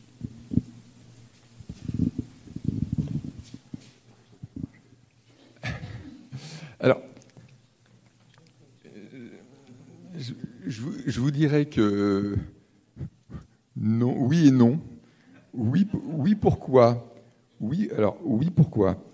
Euh, euh, non, enfin, oui et non, il y, a, différentes raisons, hein, pour plus, sérieusement. Euh, les primes d'assurance d'établissements publics de santé ont baissé de 30% ces dix dernières années, de 10%, alors que le coût d'indemnisation a augmenté de 10 à 15%. C'est le jeu de la concurrence et d'une guerre des prix entre des concurrents dans le cadre des appels d'offres à la concurrence. Ça n'a rien de technique. Hein. C'était juste, juste un effet de, concurrence et de guerre des prix sur des appels d'offres publics où on prend le moins cher. Résultat, aujourd'hui, euh, il y a un assureur qui est en train de se retirer du marché parce qu'il a, bu la tasse. Hein, euh, il, part, il s'en va. Les prix commencent à revenir à un tarif technique. Donc, euh, c'est compliqué, vous voyez, c'est pas forcément le coût. Mais par contre, ce que je peux vous dire, c'est qu'effectivement, le coût de l'indemnisation qui augmente, nous, en 2019, on a dit stop. On ne peut pas continuer à cette guerre des prix on revient sur un coût technique. Ça nous a fait perdre 20 millions d'euros de chiffre d'affaires en, deux ans, cette affaire. Hein. Mais aujourd'hui, nous, on veut rester au coût technique. On ne peut pas perdre de l'argent sur du risque médical, et notamment sur le risque des établissements publics de santé. Donc aujourd'hui, effectivement, par le biais de cette concurrence, les établissements publics de santé ont peut-être payé un peu moins cher leur, contrat d'assurance parce qu'il n'était pas au niveau du risque. Euh, mais parce qu'ils bénéficient de ce, de cet euh, achat par le biais d'appels d'offres qui est totalement, enfin moi qui me semble pas qui me paraît pas conforme à l'esprit de l'assurance. Hein. On, met un tarif et il suffit d'arriver de, de faire un pari, de mettre le tarif moins cher en dessous et de gagner. Alors vous êtes gagnant une année, vous êtes gagnant deux ans, et puis après votre assureur s'en va. Et on l'a vu sur le marché de l'RC médical, des assureurs qui cette année, enfin cette année encore, qui sont venus, qui sont repartis. Euh, j'en ai trois ou quatre en ce moment qui sont, en train de, se poser la question de savoir s'ils partent ou, où ils restent. Et vous avez ce technique, comme nous, désolé, mais nous on a 100 ans d'existence. on est venu, on est venu aider aussi les, gynécologues obstétriciens euh, en 2000, hein, puisque CHAM s'est ouvert aux professionnels de santé libéraux pendant la crise de l'RC médicale, parce qu'on nous a demandé également de couvrir les, professionnels de santé libéraux. On a donné nos garanties d'assurance. On a donné des garanties d'assurance, non pas de 3 millions d'euros 3 millions d'euros par sinistre, mais de 6 millions d'euros par sinistre en 2006 et 8, 8 millions d'euros d'assurance en 2011. Aucun de nos assurés est au FAPDS actuellement. Donc voilà, si vous restez technique, si vous êtes sérieux, il faut aussi que nos assurés comprennent que la RC médicale, c'est un coût et qu'on ne peut pas. Euh, enfin, vous pouvez jouer dessus, il hein, n'y a pas de problème, mais après vous allez gérer les problèmes de, défaut d'assurance qui, ont lieu derrière. Voilà ce que je voulais dire par rapport à ça. En fait, on retrouve la problématique qui est évoquée ce matin du risque long. Euh, avec la libre prestation de services notamment, vous avez des opérateurs qui peut-être gèrent parfois moins le risque long. Pour, faire simple, ils provisionnent moins euh, en pensant au sinistre, mais ils encaissent très vite des primes que plus basses en pensant se retirer du marché. Se retirer du marché ou faire faillite. Hein. Euh, le rocher de Gibraltar nous a donné quelques exemples en assurance construction. Euh, mais, et donc, en réalité, c'est un mauvais calcul aussi pour celui qui doit être assuré. Une assurance, et là on revient sur un fondamental, c'est pas qu'un prix c'est les garanties qui sont derrière et le service que vous avez autour de la gestion du risque. Donc, il faut accepter de savoir ce qu'on peut payer, il y a une hauteur, mais il faut savoir aussi accepter ce que ça coûte. c'est un paramètre euh, à mélanger. Je vous remercie d'avoir euh, joué le jeu de ces questions-réponses. Hein. J'ai beaucoup apprécié à titre personnel cette, euh, table ronde. la parole est maintenant à la conclusion je pense qu'on peut, on peut rester. Hein. on, vous épaule pour cette conclusion.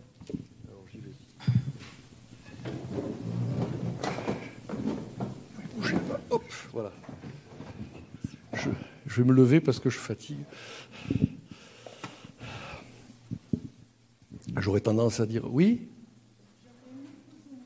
Mais allez-y, madame, on est là pour ça. Pas du tout. Bougez pas. Merci. Donc c'est très contextuel. J'aurais aimé savoir euh, la contamination par euh, la Covid. Qu'est-ce que ça évoque auprès de chacun de vous d'un point de vue assurance? Colloque. C'est une très bonne question, mais je ne l'attendais pas. Euh, Qu'est-ce que ça évoque? Alors, je ne sais pas s'il y a quelqu'un qui a. Alors, très sincèrement, en termes de Covid, euh, si vous parliez de responsabilité, il faudrait qu'on trouve un responsable qui ne serait pas asiatique. Euh, éventuellement, donc. Je crois que Taïwan est menacé en ce moment. On ne va pas envoyer notre porte-avions parce qu'il doit être en réparation. mais très sincèrement, c'est une contamination euh, individuelle euh, qui cause, euh, j'ose dire des dommages, mais disons une maladie qui est prise en charge entièrement par la sécurité sociale, me semble-t-il. Donc en termes de sinistre, je n'en ai pas vu sortir particulièrement. Est-ce que peut-être il y aurait des risques pour les établissements qui là, éventuellement, on n'aurait pas pris certaines mesures ou au regard de personnel qui, en tant que... Mais là, on retrouve les accidents du travail éventuellement. Euh, les maladies professionnelles, non, hein, puisque c'est pas encore... Euh, on ne sait jamais, il ne faut pas préjuger de l'avenir. Mais euh, il faudrait établir déjà une causalité. et à mon avis, la, la plus grande difficulté pour la Covid, je ne sais pas si vous avez pris le métro ce matin, bon, c'est en baisse, hein. mais euh, et si vous allez voir un établissement de santé ce soir, ça va être qui? C'est le métro que vous avez pris ce matin ou le dentiste que vous avez croisé ou ça, me paraît difficile du point de vue de la causalité d'avoir euh, euh, une identification. Il y a quand même le fait que ce sont des infections nosocomiales lorsqu'elles sont contractées en établissement de santé, donc potentiellement ça fait augmenter la sinistralité. Mais là où euh, David Doguero a raison, encore faudra-t-il pouvoir euh, le prouver. Mais il y a Sébastien Leloup qui veut réagir. Et la problématique, si vous me le permettez, juste deux minutes, la problématique, elle s'est posée surtout pas tellement pour la Covid, parce que vous avez vu, on a beaucoup parlé de ça dans la presse et ça a occupé beaucoup les assureurs. C'est les problématiques de la fermeture des établissements qui accueillent du public, les restaurants, les hôtels, les eaux et tout ça et qui ont effectivement, sur la base de cette fermeture qui était imposée par l'autorité, essayé d'obtenir, sur la base des contrats d'assurance, une indemnisation de leur perte d'exploitation. Et alors là, maintenant, après, on ne va pas rentrer dans le détail, mais, parce que ce n'est pas notre sujet d'aujourd'hui, mais vous allez voir un arrêt récent de la Cour de cassation qui a pris position sur... Euh, Quatre Quatre, oui, oui, tout à fait. La, Cour de cassation qui a pris position sur, euh, sur, sur, le sujet récemment. Euh, ça ne concerne pas les malades. Mais ce n'est pas notre sujet. C'est pas notre sujet. Le, sujet, c'est, si c'est le sujet médical, c'est ce qui vient d'être dit euh, à l'instant. Voilà. Vous nous avez montré, il semble que c'est vous, une diapositive qui montre un effet. C'est que les assureurs ont moins travaillé en 2020 au moment du Covid ils ont eu parce que les établissements ont moins travaillé. Et donc, il y a eu moins d'affaires à gérer. Et ça, euh, les prix n'ont pas baissé. On, l'a dit. Donc je pense que le rapport technique a dû s'améliorer. On l'a dit pour les accidents de la route, notamment, pour les accidents qui avaient moins d'accidents de la route pendant la période Covid. Mais figurez-vous qu'il y a une augmentation du nombre de blessés graves au lendemain des, des confinements. Donc vous voyez, c'est extrêmement compliqué à, évaluer en fait l'impact. Je pense qu'on le fera peut-être un jour, mais aujourd'hui c'est assez compliqué à évaluer parce qu'on est trop près de l'événement. La sinistralité que vous évoquiez pour euh, l'année 2020 euh, a été euh, aussi. Il faut penser que c'est du, du, risque long. Donc il y a aussi le rebond qu'on a vu arriver derrière outre une taxe qui pèse sur les assureurs et le 100% santé, me semble-t-il, qui a été multiplié un petit peu. Donc, euh, euh c'est pas du bénéfice net, hein. euh, si j'ose dire. Euh, je sais pas si. On a évoqué ce matin la, formidable complexité de la, notion d'infection nosocomiale. Et le contexte épidémique a forcément soulevé de nouvelles questions aussi. Donc le dispositif des CCI, est compétent pour euh, ce qui, s'est passé en établissement de santé. Il faut voir qu'un certain nombre de, personnes se sont posées des questions sur la manière dont les soins ont pu être réalisés en établissement de santé dans ce contexte. C'est des personnes qui, par exemple, n'ont pas pu avoir euh, des droits de visite ou qui, euh, ont appris dans de mauvaises circonstances le décès d'un proche en établissement de santé, à un moment où euh, les modalités de communication, le téléphone, etc., font que beaucoup de questions et de suspicions se sont posées sur la manière dont le Covid aurait pu euh, être attrapé euh, du fait de mesures d'organisation interne au service, de contamination par le patient voisin, parce qu'il n'y a pas que des chambres individuelles hein, dans les établissements de santé. Donc, le dispositif des CCI répond présent dans ce genre de circonstances. Donc, vous avez à aujourd'hui à peu près 300 demandes en indemnisation devant l'ensemble des dispositifs de, CCI, en sachant que euh, ce n'est pas toutes les CCI. D'ailleurs, on retrouve en cartographie d'ailleurs des, éléments, je dirais, euh, d'évolution euh, d'affectation par, le contexte épidémique, avec des questions qui se posent. Donc, avec une, vraie réflexion des, experts médicaux sur ce sujet. Donc, la Commission nationale des accidents médicaux, c'est s'est saisi de cette question avec justement euh, essayer de répondre à des questions en termes de délai d'incubation, etc., pour voir si effectivement, euh, est-ce que c'est à l'occasion de la prise en charge dans l'établissement de santé que l'infection nosocomiale euh, s'est faite ou pas. Et ce n'est pas des questions simples, et c'est l'intérêt, je dirais, de l'instruction faite par les commissions de conciliation et d'animation d'apporter des réponses sur, sur ces sujets. Voilà ce que je peux vous dire en réponse à, votre question. Et je vous réponds, je retrouve complètement ce que vous avez dit sur le temps long. C'est-à-dire qu'on voit bien en période de crise, euh, à court terme, on est plutôt dans la recherche du mise en cause pénale des responsables. Et puis, euh, et les magistrats ont l'habitude de, cette temporalité, ensuite, euh, un temps se met en place, on est plutôt dans la recherche de la réparation indemnitaire, qu'elle soit amiable ou, ou, civile.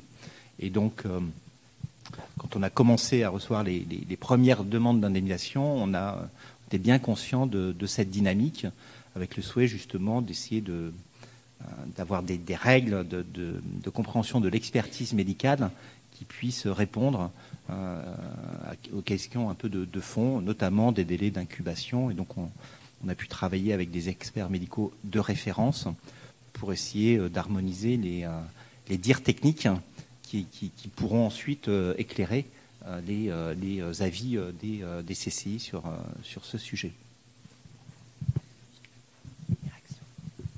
Juste, effectivement, je, partage tout à fait une précision sur le graphique que je montrais tout à l'heure, on avait une sinistralité qui s'est avérée effectivement atypique en 2020, mais avec un effet report sur 2021.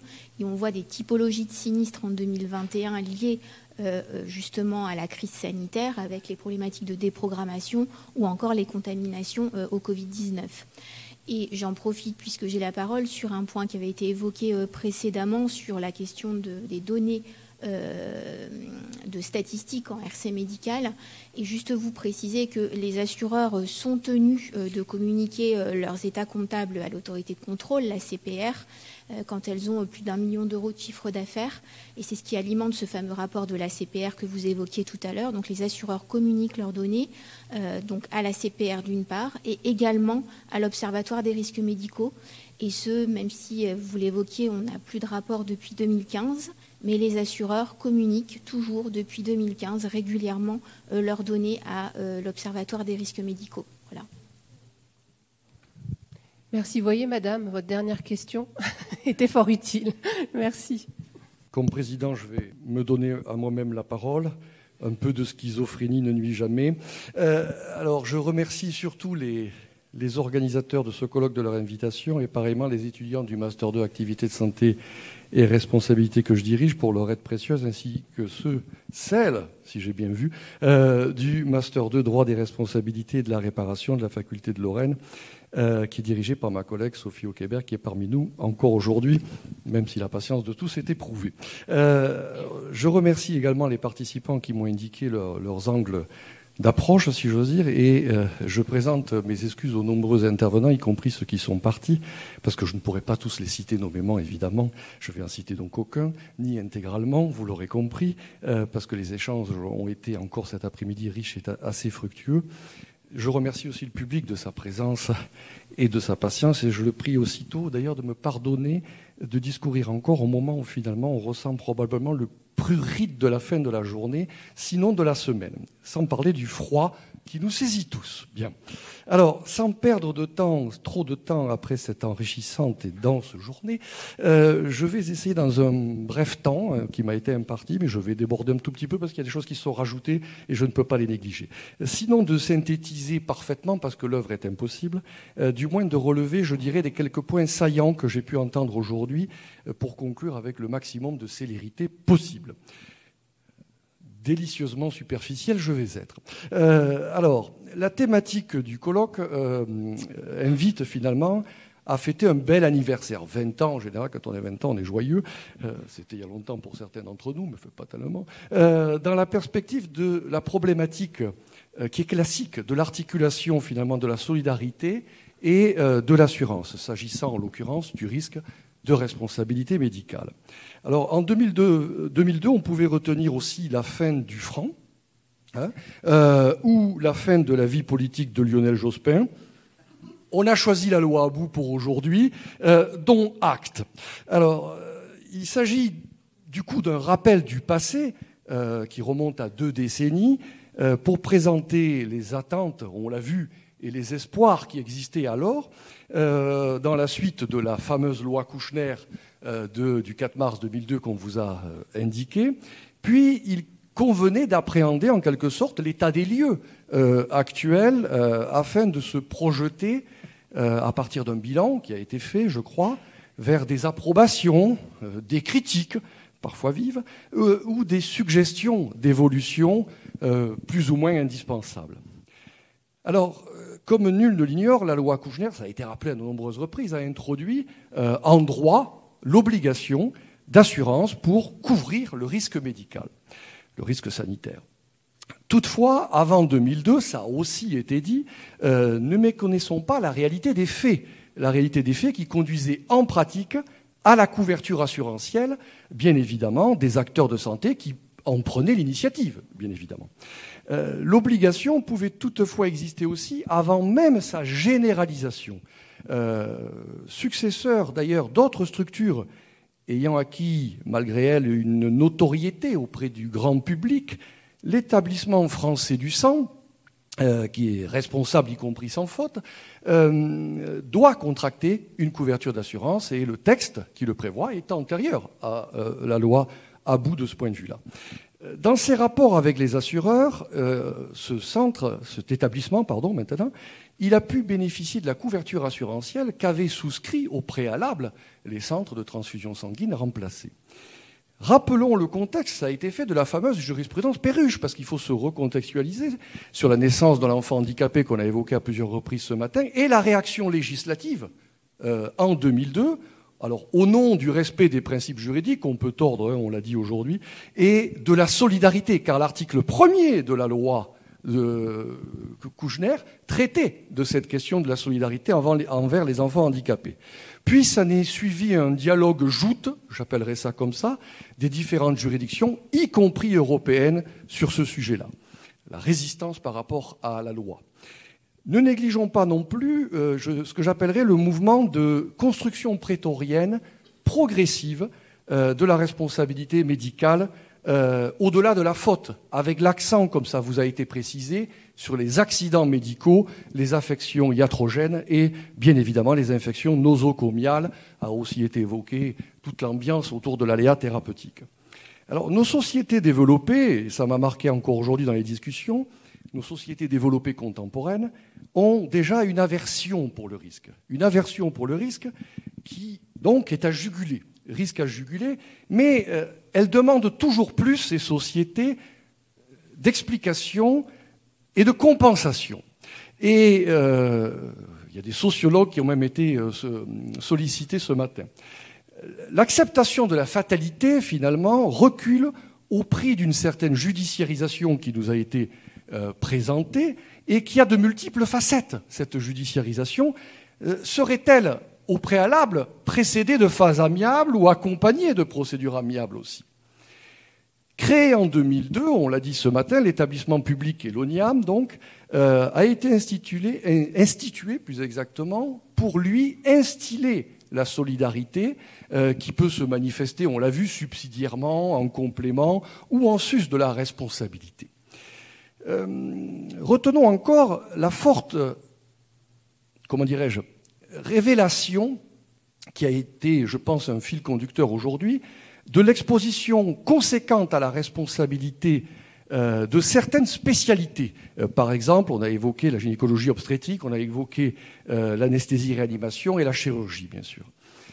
Il y a eu la contraction consécutive sur le marché du secteur de l'assurance de responsabilité civile médicale et administrative aussi, et qui a pu être soulignée c'est un phénomène observé, cette contraction. Alors, un phénomène observé, je n'ai pas réussi à me faire une opinion, mais je crois que ça dure depuis longtemps. Qu'il soit justifié, euh, cette contraction du marché, ou que ce soit le résultat d'une crainte excessive. Euh, il convenait de préserver, en tout cas, une couverture d'assurance euh, permettant la prise en compte du risque spécifique, et ça, ça vous a bien été souligné, au profit des assurés, euh, pour qu'ils puissent se livrer déjà à leur activité professionnelle. Cet encadrement devait également bénéficier, profiter aux victimes euh, des acteurs de santé qui sollicitent une indemnisation. Et donc est arrivée la loi du 30 décembre 2002 relative à la responsabilité médicale. Son titre ne nous dit pas tout de ce qu'elle traite, euh, dite loi Abou. Elle a vite pris finalement, elle a vite pris, on nous a dit qu'elle avait été prise en urgence en plus, euh, donc à tous les sens du terme, elle a vite pris la mesure des réalités de terrain, des réalités de terrain à ne jamais occulter. Et là, j'en ferai une leçon générale pour notre législateur.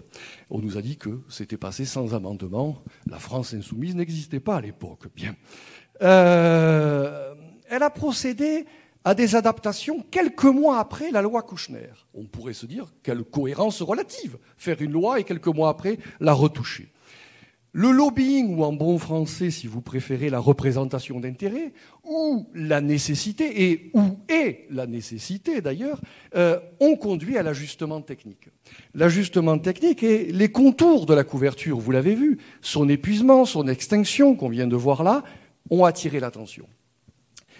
À côté des précisions juridiques, spécialement la garantie pour les étudiants, ça vous fera mal à la tête pour votre second semestre, vous allez découvrir ça donc, la garantie d'assurance dans le temps, euh, avec la succession d'assureurs, c'est ce qu'on vous expliquait avec la base réclamation et les garanties subséquentes, on a vu qu'il y avait aussi un enjeu qui était important, c'est la préoccupation économique.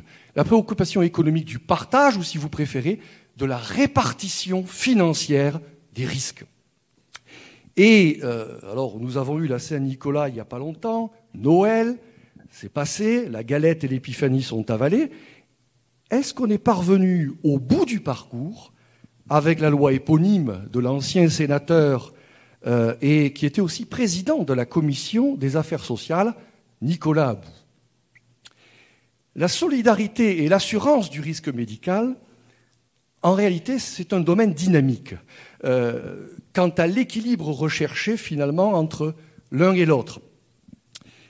Ça explique par exemple que l'autorité de contrôle prudentiel et de résolution, la CPR, conserve un œil sur les paramètres du secteur concurrentiel des acteurs de la responsabilité médicale, qui est euh, classé dans ce qu'on appelle dans notre jargon les fonctions critiques par nature, euh, au regard des répercussions possibles sur un marché et derrière sur une activité. Ce marché qui est concentré, comme ça vous a été indiqué, comporte un nombre d'acteurs assez peu élevé en, réalité. Euh, sur le rapport annuel, je renvoie à ce que j'ai dit tout à l'heure. Le 16 juin 2021, la Commission des affaires sociales du Sénat a examiné le rapport de Madame Catherine Procaccia, c'est ça? Intitulé, je reprends son titre, L'assurance responsabilité médicale un bilan encore partiel, on a vu que ça allait s'améliorer, hein. un suivi nécessaire. Ce qui était dit dans ce rapport, je ne vais pas le détailler, c'était que le cadre juridique était stabilisé depuis 2012, après une évolution à partir de 2002. Merci, l'évolution, on l'avait compris. Euh, depuis 2012, donc ça fait une décennie que ce serait stabilisé. Il était notamment insisté sur l'évolution des sinistres longs et complexes qu'on a vus, et sur les sinistres graves en soulignant la longueur des procédures d'indemnisation. Là, on est côté victime. Euh, il faut faire la liaison avec les modalités d'indemnisation des préjudices corporels, euh, en droit positif, mais aussi dans les différentes prospectives qui existent, les différents projets de réforme à ce sujet. Mais l'évolution des textes n'était pas envisagée par ce rapport de 2021. Donc un peu plus de 18 mois plus tard, en ce début janvier 2023, et les présents échanges du jour du colloque, euh, je ne pense pas qu'on puisse contredire cette observation qui était faite il y a 18 mois, me semble-t-il. Vous l'avez vu, la journée a été divisée en étapes. Et donc, après le contexte et les ambitions de la loi Abou, ont été traités les aspects dits euh, de solidarité et ceux euh, assurantiels. Je vais les reprendre les uns et les autres sans être excessivement binaires, euh, et je vais envisager donc la diversité des points de vue qui a été exprimée. À l'évidence, il fallait entendre les opinions en fonction des différents émetteurs, comme on dit. Les attentes et les jugements euh, ne peuvent pas toujours se rejoindre entièrement, vous l'aurez compris, tant s'en faut. Euh, et évidemment, on nous a parlé des fantasmes, des peurs. Alors bon, si on regarde avec le regard rétrospectif, c'est comme la première fois qu'on voit Blanche-Neige. Hein. Euh, on a très peur, mais évidemment, on s'est rassuré en 20 ans, bien sûr. Le dispositif exprime un choix, vous l'avez vu, un choix politique qui concerne les acteurs de santé et les assureurs potentiels. Alors, les positionnements ont, clairement été rappelés. Alors, je vais juste extraire certaines choses. Le, le problème économique n'ayant pas été traité, nous a-t-on dit, par la loi Kouchner, la représentation nationale, euh, a dû voter à l'unanimité en urgence, et c'est assez rare pour le souligner, bonne chance pour les retraites, euh, pour euh, une entrée en vigueur le 1er janvier 2003. Hein. la révolution des lois de 2002, hein, ce binôme qu'on nous a présenté toute la journée, a été rappelé s'agissant de son impact, je dirais son impact psychologique en quelque sorte, chez les médecins et le Conseil national de l'ordre, bien évidemment, avec la crainte, l'inquiétude exagérée a-t-il été dit, de la responsabilité sans faute. Hein. de la responsabilité sans faute, ce n'était pas l'objet. Euh, dans l'atmosphère de l'époque, il faut se remettre dans l'atmosphère de l'époque. Et quand même, la réalité, c'est un exercice à haut risque de l'activité qui était souligné euh, dans une ambiance d'inflation indemnitaire, hein, euh, nous a-t-on dit. évidemment, le lien avec l'assurance et les fonds a été fait aussi, et les trous, les trous de couverture ont été soulignés avec le risque évidemment d'insolvabilité et de ruine parmi les effets pervers qui ont pu être quantifiés dans l'après-midi, vous l'avez entendu. Nul ne sera étonné de la vision, je dirais, nuancée et contrastée par les acteurs du monde de l'assurance pour ce marché singulier euh, de l'assurance RC médicale, euh, dont les logiques et les chiffres ont été fournis pour ces risques longs, euh, finalement assez disparates d'un praticien à l'autre, d'un établissement à l'autre, avec des risques de pointe, nous a-t-on dit, à forte intensité. on n'est pas sur des risques de fréquence ici, effectivement. La tarification doit refléter au mieux le risque, d'où les difficultés historiques qui ont été euh, relevées, bien évidemment. Et la place, logiquement, a été faite aux victimes. A été faite aux victimes, avec une question posée en plus. Sont-elles gagnantes s'est-on interrogé. Alors, la réponse négative, hein, vous l'avez entendu comme moi, j'imagine, émanait de la voix de l'avocat et de la représentation de victimes par association. La simplification de procédures et l'amélioration de l'indemnisation n'ont pas été jugées au rendez-vous. N'ont pas été jugées au rendez-vous et les vifs regrets ont principalement porté sur le choix du législateur quant à l'application de la loi aux instances en cours, comme ça a été souligné, euh, comme sur les rapports avec l'ONIAM, désolé, c'est votre journée, hein, euh, avec l'ONIAM jugé trop résistant, en tout cas dans un premier temps, outre l'impossibilité d'aboutir à une transaction, nous a-t-on dit, avec lui, avec cet organisme. A été aussi relevé avec vivacité l'indigence du barème d'indemnisation, c'est le mot qui était employé me semble-t-il, a été relevé aussi l'option de la voie judiciaire souvent préférée. Euh, je n'ai pas entendu de mots sur les honoraires d'avocat et l'intéressement éventuellement au dossier. Peut-être, moi j'adore les chiffres, euh, pour contrebalancer. Alors passons à ce que j'appellerais la solidarité comme secouriste revanchard. Euh, alors, le libellé que j'ai choisi est moins un jugement de valeur, finalement, euh, qu'une inspiration personnelle que j'ai tirée des contributions des uns et des autres qui ont été produites. En effet, la solidarité a été présentée comme venant au secours de la responsabilité techniquement a été exposé finalement le champ de l'intervention de cette solidarité et en creux, évidemment, celui de la responsabilité, ce qui permet de comprendre la part qui est réservée à la responsabilité. Alors, la, la combinaison des lois de 2002 a été jugée plutôt équilibrée, en tout cas c'est le sentiment que j'en ai eu, mais j'ai peut-être une déperdition d'oreille, avec euh, des mécanismes qui étaient étanches et complémentaires au départ, puis une évolution qui a été relative à l'équilibre recherché par extension du champ de la solidarité et du coup un recul euh, de celui de la responsabilité civile et euh, j'allais dire sans aggravation, nous a-t-on dit aussi tant que ça du sort des professionnels de santé, malgré les fantasmes qui avaient été parfois relevés pour, certains, mais en revanche, on aboutit à une complexification du système euh, euh, d'indemnisation, euh, notamment de l'accident, qui a été, je crois, largement exposé. je dirais que du côté des victimes, l'accent a été mis aussi sur les seuils, sur les taux, et un problème qu'on retrouve toujours quand on fait du droit dans ces domaines-là, l'expertise évidemment, l'expertise. A été critiqué plus largement l'accoutumance du transfert des risques à la solidarité nationale. Je crois que c'est le mot qui était utilisé, l'accoutumance. C'est-à-dire la charge supportée par l'ONIAM malgré l'existence d'un responsable, euh, parfois assuré d'ailleurs, avec la crainte de la déresponsabilisation derrière, songeons toujours au recours néanmoins, euh, et en prospective la transformation du rôle même de l'ONIAM, hein, euh, qui a pu être évoqué. La direction de l'ONIAM a pu présenter sa vision de la répartition de l'indemnisation au regard, je dirais, du critère donc de la gravité, pour faire simple, hein, des conséquences dommageables. Le transfert de la charge indemnitaire par la loi Abou, sans rétroactivité, responsabilité de plein droit des établissements en ce qui concerne les infections nosocomiales dont la définition est un enjeu, on l'a bien vu, ça a été exposé et illustré savamment, je dirais, comme le chiffrage de l'activité très utile à, avoir. Dans cette distribution, parfois même le partage, hein, on l'a vu aussi, les assureurs peuvent être adversaires dans le domaine des recours, je dirais recours au sens large. Il semble que l'expertise contradictoire en procédure de règlement amiable serait peut-être une évolution à envisager au profit de l'ONIAM. Sera-t-elle partagée par tous? Je n'ai pas le sentiment. Euh, mais tout est question finalement de l'étendue du rôle euh, de l'oniam, du paratonnerre. Euh, le mot à retenir dans cette spécificité française.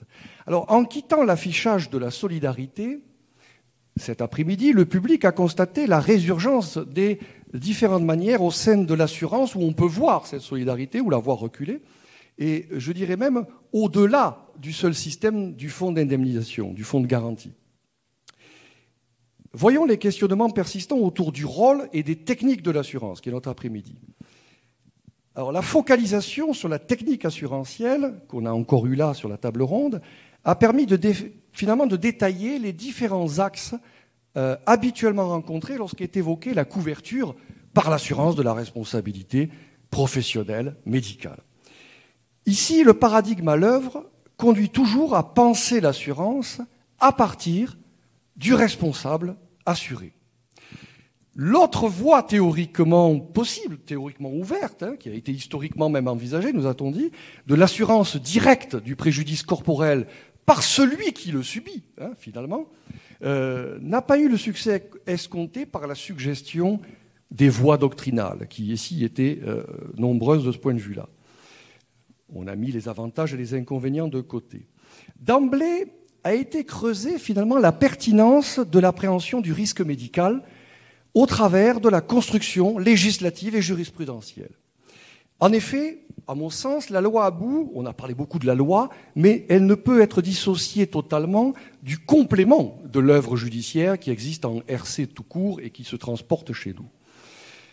Alors, l'arrière-plan des sinistres sériels, alors vous l'avez vu, c'est une appellation d'origine pour un traitement condensé. Hein. Euh, et de scandales sanitaires, on en a entendu parler un peu, mais pas trop, euh, de scandales sanitaires retentissants pendant les 20 ans écoulés, euh, sont apparus. Et donc, on a vu là aussi le curseur, comme ça a été dit, solidarité assurance, être une nouvelle fois, si j'ose dire, activé. La garantie d'assurance se combine avec les données de la responsabilité dans un dosage qui oblige à peser l'étendue de la sécurité qui est offerte comme de la pérennité de celle-ci. A été évoquée la réglementation dans le détail des plafonds de garantie pour certains assujettis, rehaussés depuis l'origine. On a, remonté cela en rappelant qu'il s'agissait bien de minimum réglementaire. Il a aussi, aussi été tenu compte des franchises qui, là, sont à l'appréciation des parties donc à la liberté contractuelle. Une observation. On peut penser qu'une assurance obligatoire n'a de force réelle, finalement, sans une intervention minimale sur ces indicateurs. D'où des limites variables euh, de la liberté contractuelle, évidemment. L'intervention de l'assureur n'est pas exponentielle. Euh, ça pourrait menacer sa propre existence. Et des limites existent donc dans plusieurs directions. Leur franchissement a permis de situer la place du fonds de garantie, dont je ne reprendrai pas le sigle qui écorcherait ma bouche. La discussion a eu lieu sur une réponse qui est apportée aux lacunes euh, qui ont été relevées de l'assurance de responsabilité avec les axes, vous l'avez vu, de l'épuisement et de l'expiration de garantie. On nous a même parlé d'une nouvelle forme de mutualisation en nous expliquant cela euh, dans le détail. L'indemnisation, à mon sens, ne peut pas être totalement aveugle par un excès de générosité qui serait débridé euh, et qui serait par suite déconnecté de l'équilibre financier des porteurs de risques. Porteurs de risques sous la contrainte également des réassureurs, euh, ou des ressources, quand ce ne sont pas des porteurs de risques, de la solidarité nationale, euh, nos impôts, hein, euh, sauf à menacer à terme la couverture d'une activité, partant l'existence même de celle-ci, qui est si utile socialement. Les risques sont mutualisés au travers de l'assurance obligatoire des protagonistes de la catégorie visée, on nous a fait le détail.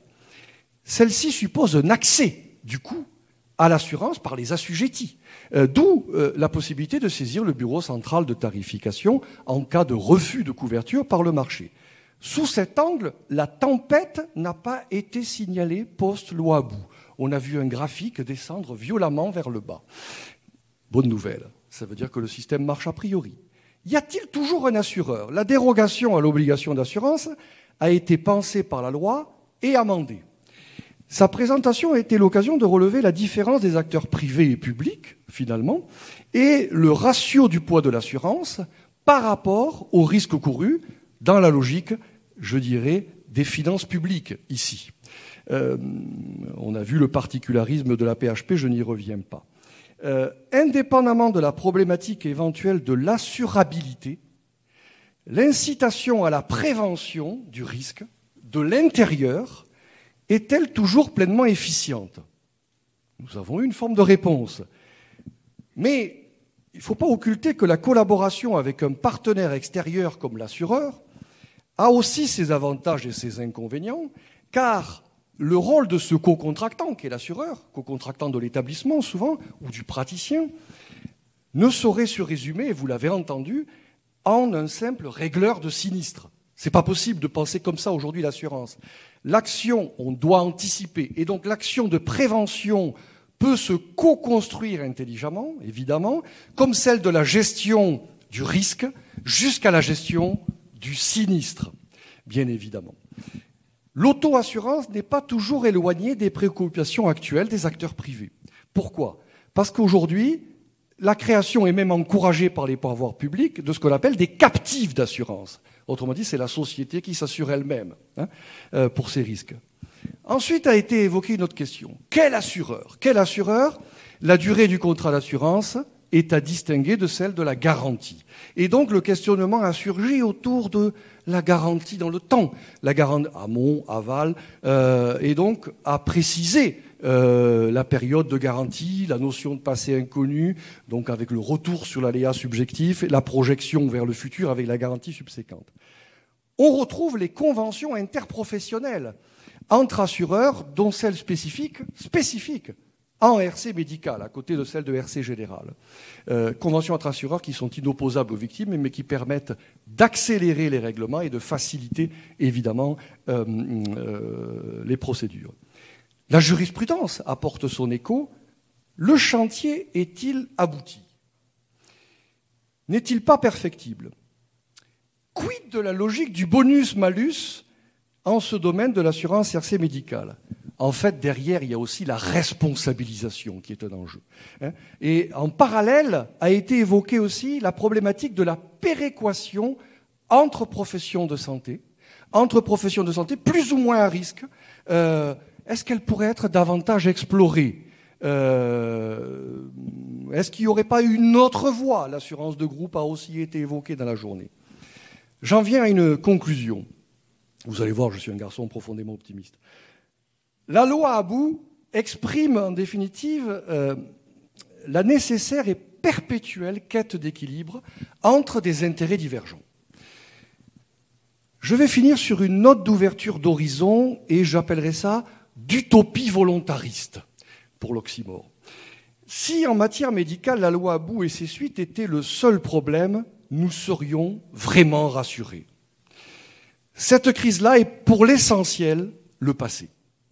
Mais l'adaptation de la loi Abou au risque médical s'inscrit encore aujourd'hui dans un contexte actuel de crise. Crise sanitaire, crise budgétaire, crise des vocations et des formations professionnelles, crise du système national de santé. Des vœux présidentiels ont dernièrement été exprimés auprès des acteurs de la santé. Personne ne dit si Mbappé était présent. Il faut espérer, espérer en tout cas que les spécificités françaises de la prise en charge médicale des patients par les praticiens et les établissements de santé puissent être préservées par la rénovation qui est exigée. Serait-ce de façon médiate la réforme idéale de la responsabilité médicale et de son assurance? Ne réside-t-elle pas en priorité dans le fait de faciliter au mieux les soins effectifs, consciencieux et efficaces au bénéfice de tous? Autrement dit, prévenir plutôt que d'aller vers l'indemnisation. Dans cette optique, que je concède volontiers optimiste, il s'agit d'une culture, à mon sens, de la responsabilité vécue qui assurent aux patients leur traitement idoine en dehors d'un processus d'indemnisation à la vocation certes irréductible, irréductible, mais à réduire au maximum.